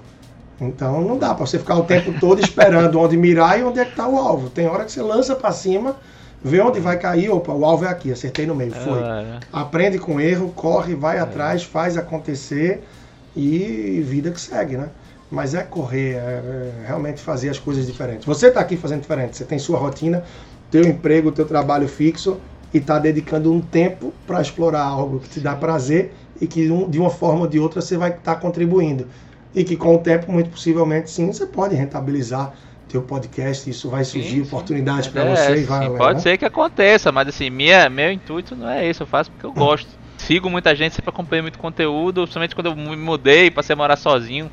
Então Pô, fui consumindo, consumindo muito e fiz, caralho, quero, quero ter uma parada dessa minha, velho. E é Ah, muito, eu faço, meu- tudo na minha vida foi assim. Tudo que eu gosto, eu termino me envolvendo em algum momento, metendo a mão, já fui fui atleta, né? Fui fui nadador. Correu É, maratona? fui do diretor acadêmico na faculdade. Não, fui, fui nadador de piscina normal. Nadava maratona não rolou não, né? Não, maratona não. não, correr não é muito minha praia não, sou da água. Não, retalho, que massa. E aí fui de diretor acadêmico na faculdade, porque sempre gostei de política e tal. É, fui, tive banda, porque sempre gostei de música. É, Então, foi- assim, é qual uma- era, qual era a tua banda Recife na época aí? É, long Neck. É, existe até hoje, até, inclusive, uma banda de, de pagode. De nome eu lembro, de nome eu lembro. Eu Existe. fiz, eu fui muito envolvido com banda, com evento, porque como eu falei antes, eu fui de Grêmio Estantil, de coisa de colégio e tal, então eu fiz muito evento. É, tinha lá o Som Luiz que a gente fazia do colégio, que era um concurso de bandas, e tinha altas coisas aí. E arretado, né? A gente se envolver em tudo, as coisas, tudo isso vai abrindo a cabeça da gente. É um diretório acadêmico, é um Sim, Grêmio sim. Estudantil, é você fazer esporte, é você fazer parte de uma banda, de um grupo. Tudo isso socializa, abre a mente e faz da gente, eu acho que mais completo, mais é, aberto para as novas aumenta possibilidades. seu repertório, né, cara? Com certeza, isso é, isso é rico. Isso é Você vai precioso. fazendo conexões não usuais, né? E às vezes isso sai uma parada fora da caixa, sai de uma conexão dessa, né? Ah, é, é, isso é arretado, não tenha dúvida. É muito bom.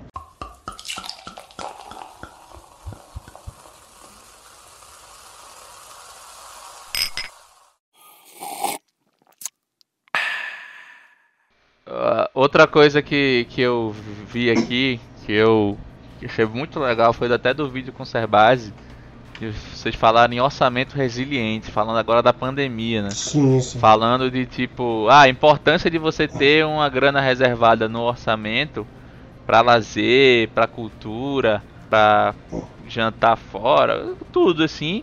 Porque a diferença do, do cara que agora na pandemia é, tá, pô, preocupado que meu Deus, boleto, só chega boleto e tal, e do cara que tá tranquilo, que apesar de até essa receita pode ter caído, mas só que ele deixou de, de sair, de viajar, de fazer as coisas, compensou e o cara tá até. O cara tá até juntando uma graninha aí. Foi até o que aconteceu um pouco comigo. É, eu, tento setar meu padrão de vida assim fixo num, num patamar. é, na possibilidade que o Rio de Janeiro me traz, né? é, num patamar aceitável assim, mas muito do que eu gasto é com isso, que eu gosto muito de sair, de viajar e acho que tô na tô na fase que eu de fato tenho que fazer isso, aproveitar que que, Isso. Que posso, que tô numa cidade legal, que etc. Então gasto muito de fato saindo, Tem que ser, É, eu acho que tem que ter esse equilíbrio. comendo fora, etc. E assim, quando chegou a pandemia, isolei em casa, então só foi, só foi sobrando uma grana que até é maior do que costumava sobrar. Então, com toda a sorte que eu tive de ter é, não ter tido nenhuma redução de nada na, na- no salário, ter mantido meu emprego, etc. Lógico que não é a realidade de muitos, né? Só para deixar claro. Mas nessa situação, o, essa esse desenho do meu orçamento pessoal me favoreceu, né? Então, achei muito interessante esse conceito aí de orçamento resiliente. É, é isso, né? A resiliência é a gente cair, levantar, é a gente encarar uma situação desafiadora, difícil, mas saber encarar e não estar olhando para baixo estar desviando o olhar. É a gente perceber diante do erro ou diante do acerto e saber comemorar e ir para cima ou reconhecer e não baixar a cabeça, avançar. Então, se a gente vai para o orçamento resiliente em si, é um orçamento que consegue é, enfrentar as mais diversas situações, mas sem ser derrubado. Um orçamento que vai trazer flexibilidade, vai trazer possibilidades diante de diferentes situações, diferentes momentos. E a verdade é que pouca gente tem um orçamento efetivamente resiliente. Por quê? Porque as pessoas, se tem, por exemplo, um remédio de 600 reais para comprar no mês, talvez já quebre o mês ou vai ter que parcelar em 10 vezes, em 3 ou 5. Se a pessoa tem uma oportunidade de viajar num fim de semana com um amigo de fora que veio e quer ir para uma praia, ou quer ir para a serra, quer ir para algum lugar, a pessoa já diz: Eita, lascou, não vou poder ir, ou como é que eu faço? Então você tem que ter um orçamento que te permita uma folga, que te permita aproveitar oportunidades, investir e também assumir determinadas coisas que surgiram repentinamente. E isso a gente fala de eventos pontuais. E quando a gente vem para uma pandemia, então, a quantidade de empresas que fechou porque não tinham capital de giro, porque a empresa recebia ali o faturamento, pagava as despesas e era da mão para a boca do sócio, né? É, direto. Então não fazia caixa, não fazia reserva, como muitas famílias que, como a gente falou antes, se mais de metade dos brasileiros não poupam, poucos são os que poupam que já têm uma reserva de emergência. E eu encontrei até muitos médicos, por exemplo, que ganhavam 40, 50, 60, 70, 80, 100 mil e diziam: pô, não vou parar de fazer cirurgia, o meu mercado não vai parar. No mês que eu for viajar e passar 20 dias fora, no mês anterior eu taco o pau e corro e vou estar fazendo sempre grana. Então, o padrão de vida muito alto fazia consumir quase tudo que entrava e não juntava gordura. E na época que a energia acabou, que os hospitais fecharam e que não se podia fazer eletivas, a fonte secou. E aí, como é que eu mantenho todo esse padrão? O carro caro, a casa, o apartamento que está isso. Ah, mas não está saindo. Então, A reserva de emergência e o capital de giro próprio e não baseado em recursos levantados, né, quando eu falo de uma empresa, é essencial. Isso traz a saúde financeira. Isso Sim, traz a sim. possibilidade de você chegar a esse tal orçamento resiliente, né? Você não ter que É. sair demitindo, ter que sair, você vai fazer reajustes e a vida vai seguir. Até porque naturalmente, adiante, ela vai seguir e você vai recuperar o fluxo, a saúde e não vai precisar ter fechado a empresa, ter se acabado porque saiu do trabalho e por aí vai. Então é um termo muito interessante e são possibilidades, eu acho que heranças que 2020 e a pandemia terminaram por deixar para as pessoas enxergar melhor os cuidados que se deve ter com a saúde financeira também. Sim, sim, com certeza, cara. Dizem que o maior ativo financeiro que você pode ter é não ter dívida, né?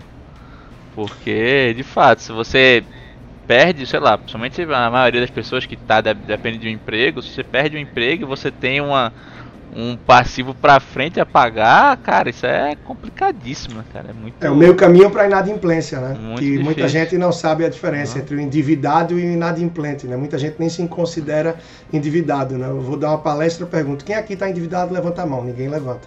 Eu digo, galera, fecha aí os olhos. Quando eu perguntar quem está endividado, levanta a mão, você levanta a mão rapidinho e baixa. E não olha pro colega do lado, não. Aí eu falo, pergunto de novo. Ei, fechou o olho? Quem está endividado? Aí um bocadinho já levanta a mão. Aí eu digo, ó, eu levantei a mão também, eu estou endividado.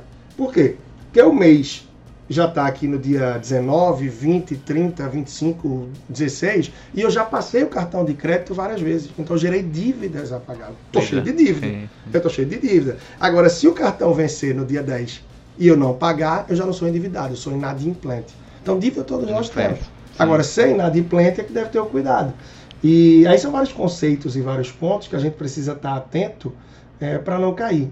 E muita atenção, né? Em vez de estar gerando dívidas, como você falou, que pode trazer aí um passivo muito grande adiante, é ter o cuidado com os ativos que a gente adquire no dia a dia, que as pessoas priorizam pouco. né? A gente é muito mais estar trazendo passivo para a nossa vida. Então, reflexão, mudança, né? Juros, juros a favor e não juros contra. Por isso que eu falei anteriormente, carro é para ser à vista e não financiado. Né? Se as pessoas tivessem mais paciência, menos imediatismo, poderiam conseguir transitar melhor em algumas decisões e escolhas e com isso ter também uma saúde financeira mais tranquila. Mas é toda essa maturidade, tudo isso que vai se construindo para que haja mudança. E ainda falta muito para que as pessoas atinjam isso. Mas é uma construção e tem melhorado muito em todos os campos. Né? Então é isso que me faz dizer em muitos momentos que eu estou firme na missão, firme no propósito, que é de levar a educação financeira sem fronteiras. Então, quando eu estou na rádio aqui, estou numa TV, estou é, escrevendo para site lá do Tocantins, de Petrolina, da Bahia, do Rio, é, quando eu consigo fazer uma. Tudo isso eu digo, poxa, eu estou cumprindo minha missão. Então, quando você recebe uma mensagem direta, ou vê um comentário no teu Instagram, alguém que está numa lista de transmissão e te dá um feedback positivo. Esses dias teve gente que fez conteúdo gratuito de curso meu, pré-lançamento, e estava escrevendo comentário, né, dizendo, pô, mudei minha forma de usar o cartão de crédito e a outra depois da semana da virada financeira. Eu disse, caramba, eu dei três aulinhas ali gratuitas, onde eu entreguei muito, não é para ser gratuito que eu fico escondendo o jogo, e já transformei a vida dessa pessoa. E de tantas outras também que deram Cara, um isso feedback é- positivo. Com isso eu não ganhei nada, mas eu ganhei por ter ajudado a pessoa. O ganho não é só financeiro, ele é consequência. a Sim, gente com tem que certeza. perceber isso, pô. né? Não tem, A gente não tem tem que preço, perceber. assim, é negócio. Aqui a gente tá bem no começo ainda, né, cara? Tem um mundo a percorrer. Mas, pô, já, assim, fora amigos próximos, que eu, pô, sabia que qualquer coisa que eu lançasse, o cara ia consumir, porque é muito próximo. Mas, assim, recebi feedback de pessoas que, assim, conhecidas, mas que eu nunca imaginava que se eu lançasse uma, uma coisa, ver, pô, e assistir e tal, o que, que ele, o convidado falou é muito massa e tal, não sei o que. E uma coisa que eu acho muito legal é quando o pessoal capta a essência da coisa, assim, sabe? Muita gente perguntando, pô, eu, eu me senti como se eu tivesse com vocês conversando, tomando a cerveja e ficava agoniado que queria falar, Arretado, comentar alguma coisa e não posso e tal, não sei o quê. E quando a pessoa vinha Arretado. falar isso, pô, a ideia é essa mesmo, que massa que tu achou isso. Pô, é uma, é uma felicidade, assim, bem única até. É indescritível, né? É indescritível. É uma um elogio realização, né? no trabalho, cara, ser, ser elogiado é uma moeda muito valorizada, assim, né, cara? Por mais, assim, sendo você cara orgulhoso ou não, etc. Mas sempre é bom, cara. Um, um- obrigado, um E a gente faz massa, pouco que- isso, né? Né, pois é, uma coisa, é uma coisa que eu, eu tento muito, até assim, besteira, trabalho, meio de trabalho. O cara fez um negócio que eu achei legal, mas muitas vezes você tá ali atarefado, você pu- pula pro próximo e-mail pra resolver, mas eu sempre tento me condicionar, pô, Esse cara fez um negócio legal, fez um negócio diferente, resolveu minha vida, me ajudou. Fala, cara, muito obrigado, tá massa. Nem que seja às vezes um, um, um OBG, às vezes. A gente não elogia, é, a gente é muito, né? E aí parafrase. Um OBG, às vezes, ganha o dia. A pessoa Perfeito. ganha o dia com um OBG, um MT É. bom. Isso muitas vezes, pô, a pessoa tá num dia meio ruim e o cara olha ali, recebe e fala, É, e aí, legal. parafraseando Pô. até o chorão, né? O- Hoje alguém te perguntou como é que foi teu dia, uma palavra amiga, uma notícia boa, isso faz falta no dia a dia. É. Não é? E aí fala, A gente nunca sabe quem são essas pessoas. Eu só queria te lembrar que aquele tempo eu não podia fazer mais por nós. Eu estava errado e você não tem que me perdoar. Mas também quero te mostrar que existe um lado bom nessa história. Tudo que ainda temos a compartilhar e viver e cantar. Não importa qual seja o dia, vamos viver, vadiar. O que importa é nossa alegria. Vamos viver. é tantas pessoas, ou seja, falta isso, né? Alguém perguntar, pô, Sim. como é que foi teu dia? Uma palavra amiga, uma notícia boa. Você liga a TV, é notícia ruim. Você vê isso, é bronca, aquilo. Então, cadê? Um feedback positivo, um, pô, tá bonito hoje, fez isso, aquilo, ou chega aqui. Então, tudo isso é bom, né? E a gente fala, falta com isso às vezes, tem que reconhecer e tem que avançar, porque como você falou, isso muda o dia de uma pessoa. E a gente tem o poder de fazer isso com uma palavra, né, com um olhar, e muitas vezes com gente que a gente nem conhece, né? É, muito Quando a gente pouco, né, cruza a cara? rua, O- não o- fala com um gari. É uma simetria enorme, né? Do trabalho que você tem pra elogiar com o que ajuda a pessoa. né? Exato. E- E assim, acho que muita gente tem uma percepção errada sobre elogio. Eu tava até, tava até lendo um livro chama Projeto Desfazer, que é sobre a história de Danny Kahneman, do Rápido e Devagar e tal. A história dele Sim. com Amos e tal, escrevendo. E falando que o pessoal da, do exército israelense é, não elogiava e criticava, porque era uma política isso, porque é, eles sentiam que quando você elogiava a pessoa piorava e quando você era duro a pessoa melhorava. Só que isso na verdade é porque o cara só tá regredindo a média, né? Se ele foi bom e você elogia, ele vai. Você elogia no momento ápice dele de, de bom, você elogia ele vai voltar talvez pro normal ali. Se, se é o contrário, você briga, o cara vai voltar pro normal dele. Então não tem nada a ver, é uma lógica corrompida na cabeça de. É, de e lógicas que gente, podem né? ser mudadas, né? Lógicas e métricas que podem ser alteradas. A gente começou aí com o coronavírus, se dizia, olha, só precisa usar máscara quem está contaminado. Quem não tem o vírus anda sem máscara. Semanas depois, todo mundo de máscara. Sobe máscara no mercado, não pode usar máscara de pano. Aí já já não tem mais máscara, todo mundo usa de pano. Hoje 90% das máscaras, 99% são de pano. Então, por que continuar só criticando sem elogiar? Porque se disse isso lá atrás. Então a gente tem que se modernizar, a gente tem que se atualizar, abrir a mente e testar, né? Testar, testar, testar, mudar. Quem empreende, quem tem negócio, ou quem lidera, quem está de alguma forma, sabe que é isso, né? É errar, entender rápido qual foi o erro, aprender a crescer com o erro e não ficar se lamentando e avançar. E para isso ter esse sentimento, ter esse feeling, sabendo que o estresse faz parte, que a agonia, né, toda a trabalheira faz parte, mas tudo isso é construção do crescimento. E para construir crescimento e relação, pô, o feedback é importante, feedback positivo, a crítica é construtiva, mas que vem para realmente construir, para contribuir, e aí vem a evolução, né? O crescimento. E isso é fantástico. A gente tem que se abrir mais para isso. Na palavra amiga, uma notícia boa, isso faz falta no dia a dia. Vamos viver e cantar. Não importa qual seja o dia, vamos viver, vadiar. O que importa é nossa alegria, tão natural quanto a luz do dia.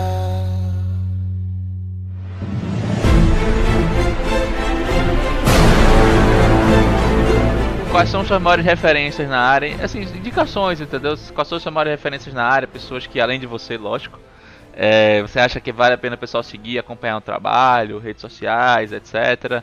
E livros, filmes, séries, documentários, palestras, qualquer coisa, qualquer material que você julgue que é, que é inspirador, pra, tanto para quem é iniciante no assunto, quanto para quem é iniciado. É, eu sempre recomendo, né? Sempre que perguntam isso, inspiração para mim maior é o Gustavo Cerbasi, né? O Cerbasi sem dúvida.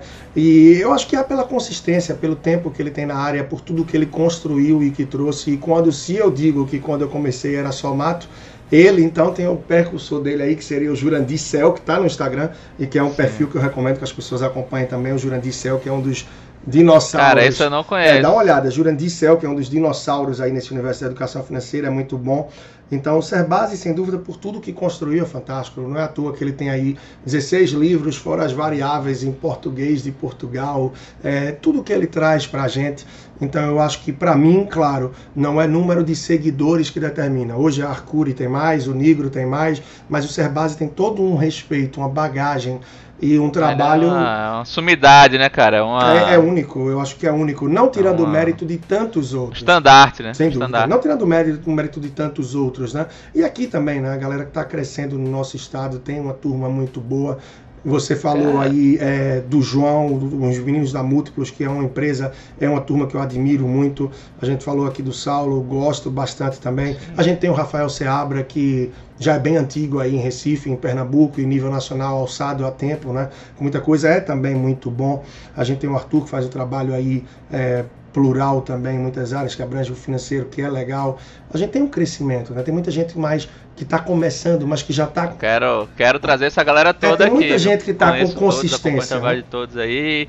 E quem não veio ainda, quem não veio ainda, eu quero trazer. Já vou deixar outro convite público aqui já. já Convida, registrado. bota aí a corda no pessoal e vamos que, que é muito bom, é muito bom esse papo que a gente bateu aqui e mostrar um pouco mais do lado humano, o que é que está por trás do nosso trabalho, né? Que é o que eu sempre falo que é importante. Então, quando eu boto Sim. a foto de um filho, quando eu faço algum momento assim, quando eu lembro no Instagram, é porque ali não está um estatístico, não está um matemático, não é uma pessoa que é apaixonada por números, porque eu nem sou fã assim disso.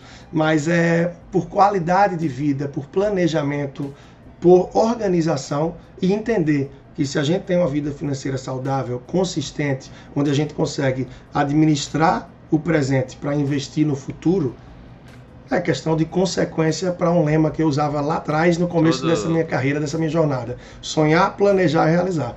Se eu sonho, eu tenho tudo para realizar. Contanto que eu tenho o elo do sonho e, do planeja... e da realização, que é o planejamento. Agora, não basta sonhar, planejar e realizar. Eu tenho que, ao planejar, ter consistência para executar. E quem tem uma vida financeira saudável entende muito bem o que eu estou falando, sabe como foi atravessar uma pandemia de uma forma, ouviu o desespero de tantas outras pessoas. Então é importante sim, ninguém precisa amar dinheiro, precisa ser apaixonado, mas é dedicar um tempinho, né? A gente tem aí livros clássicos e que servem para o despertar, como O Homem Magíco da Babilônia, Pai Rico, Pai Pobre. Tem um que só eu indico, nunca vi ninguém indicar, que é O Motorista e Milionário. É, é, incrível esse livro, é muito simples, uma linguagem simples. Não, isso eu nunca vi. É, o Motorista e Milionário é, é, fantástico, é muito simples, uma linguagem simples, mas de impacto. Não é para quem quer começar mais cedo com adolescentes ou com crianças é, Pai Rico em Quadrinhos. É pra... Pai Rico em Quadrinhos é muito bom. E tantos outros livros, né? Qualquer um que você pega que fala do Warren Buffett geralmente traz coisa boa. Os do Serbasi são fantásticos. É, tem muita leitura, tem muito podcast sensacional hoje em dia. Sem colarinho, eu estou ouvindo falar aí cada vez mais que está despontando. E esse episódio aqui legal. Ah. E aí é isso, acho que é dedicar tempo, né, Vinícius? As pessoas precisam dedicar tempo para mudar, seja lá o que for na vida. E na vida financeira não é diferente, não tem fórmula mágica. Se você não levantar a bunda da cadeira e correr atrás de fazer acontecer, vai continuar do jeito que está. Então, material não falta, subsídio não falta, profissionais não é. faltam, conteúdo não falta. É você fazer sua base, seguir aí sua é, curadoria é, e correr atrás. É, é que nem tem uma frase de, de Emicida que ele fala, né? Irmão, você não percebeu que você é o único representante do seu sonho na face da terra? Se isso não fizer você correr, chapa, eu não sei o que vai. Eu é por isso que eu falo, ou vai ou racha, às vezes desanima. Às vezes você pode olhar e dizer, hoje eu não estou com vontade, hoje não. Mas vai. E eu digo que o meu trabalho, por exemplo, é de alta performance pelo seguinte, porque tem dia que você vai parar ali com alguém, a pessoa fez um investimento para estar com você. E ela quer tirar de você naquela hora o melhor que você pode dar. Então não posso chegar ali e dizer, eita, hoje eu tô cansado, hoje, caramba, tô com dor de cabeça. Não, toda é, vez que eu sento não pode, não pode dar esse com luxo, alguém, né? eu tenho que fazer. E agora tá aqui o meu melhor à tua disposição. Show de bola, Leandro. Cara, muito, muito, muito, muito obrigado pela, pela moral aí, pela presença, pelo papo, que assim, é, fora do comum, essas paradas do, do, do exterior aí, das tuas experiências, cara.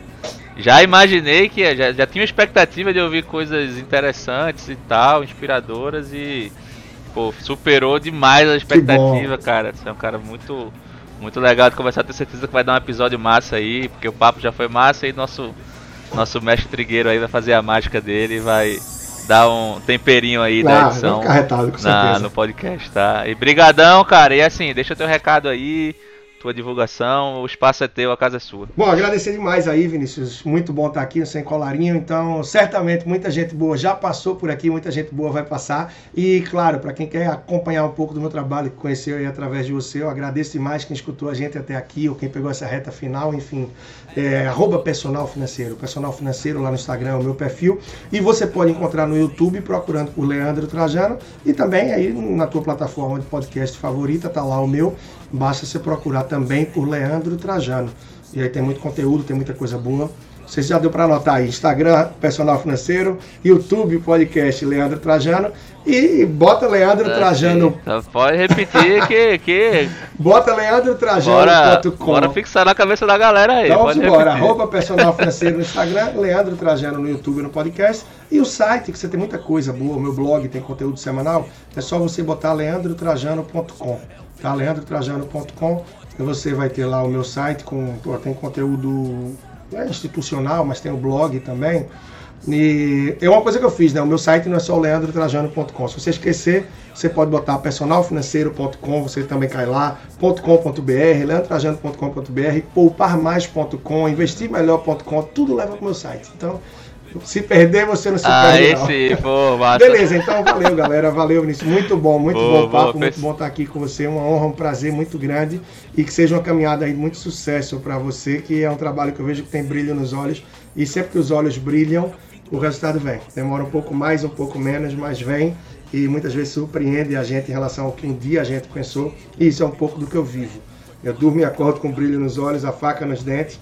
Eu acho que eu fui muito além do que eu pensava quando um dia pensei em me abrir para começar a ajudar um pouco as pessoas com isso, que eu nunca imaginei ser uma empresa e um trabalho. E hoje é também aí todo o meu dia a dia, a minha rotina. Né? Até o meu filho brincava um dia desse, dizendo né, que ele é o mini personal financeiro. Eu disse, pronto, lascou tudo. Então. é isso, um abração, meu amigo. Valeu. Brigadão novamente. Aproveitando aqui o gancho, aproveita que você já abriu o Instagram aí, segue lá na, no Instagram, arroba sem colarinho, no Twitter, arroba sem colarinho underline. Em breve o canal no YouTube aí, se Deus quiser também, estamos se organizando.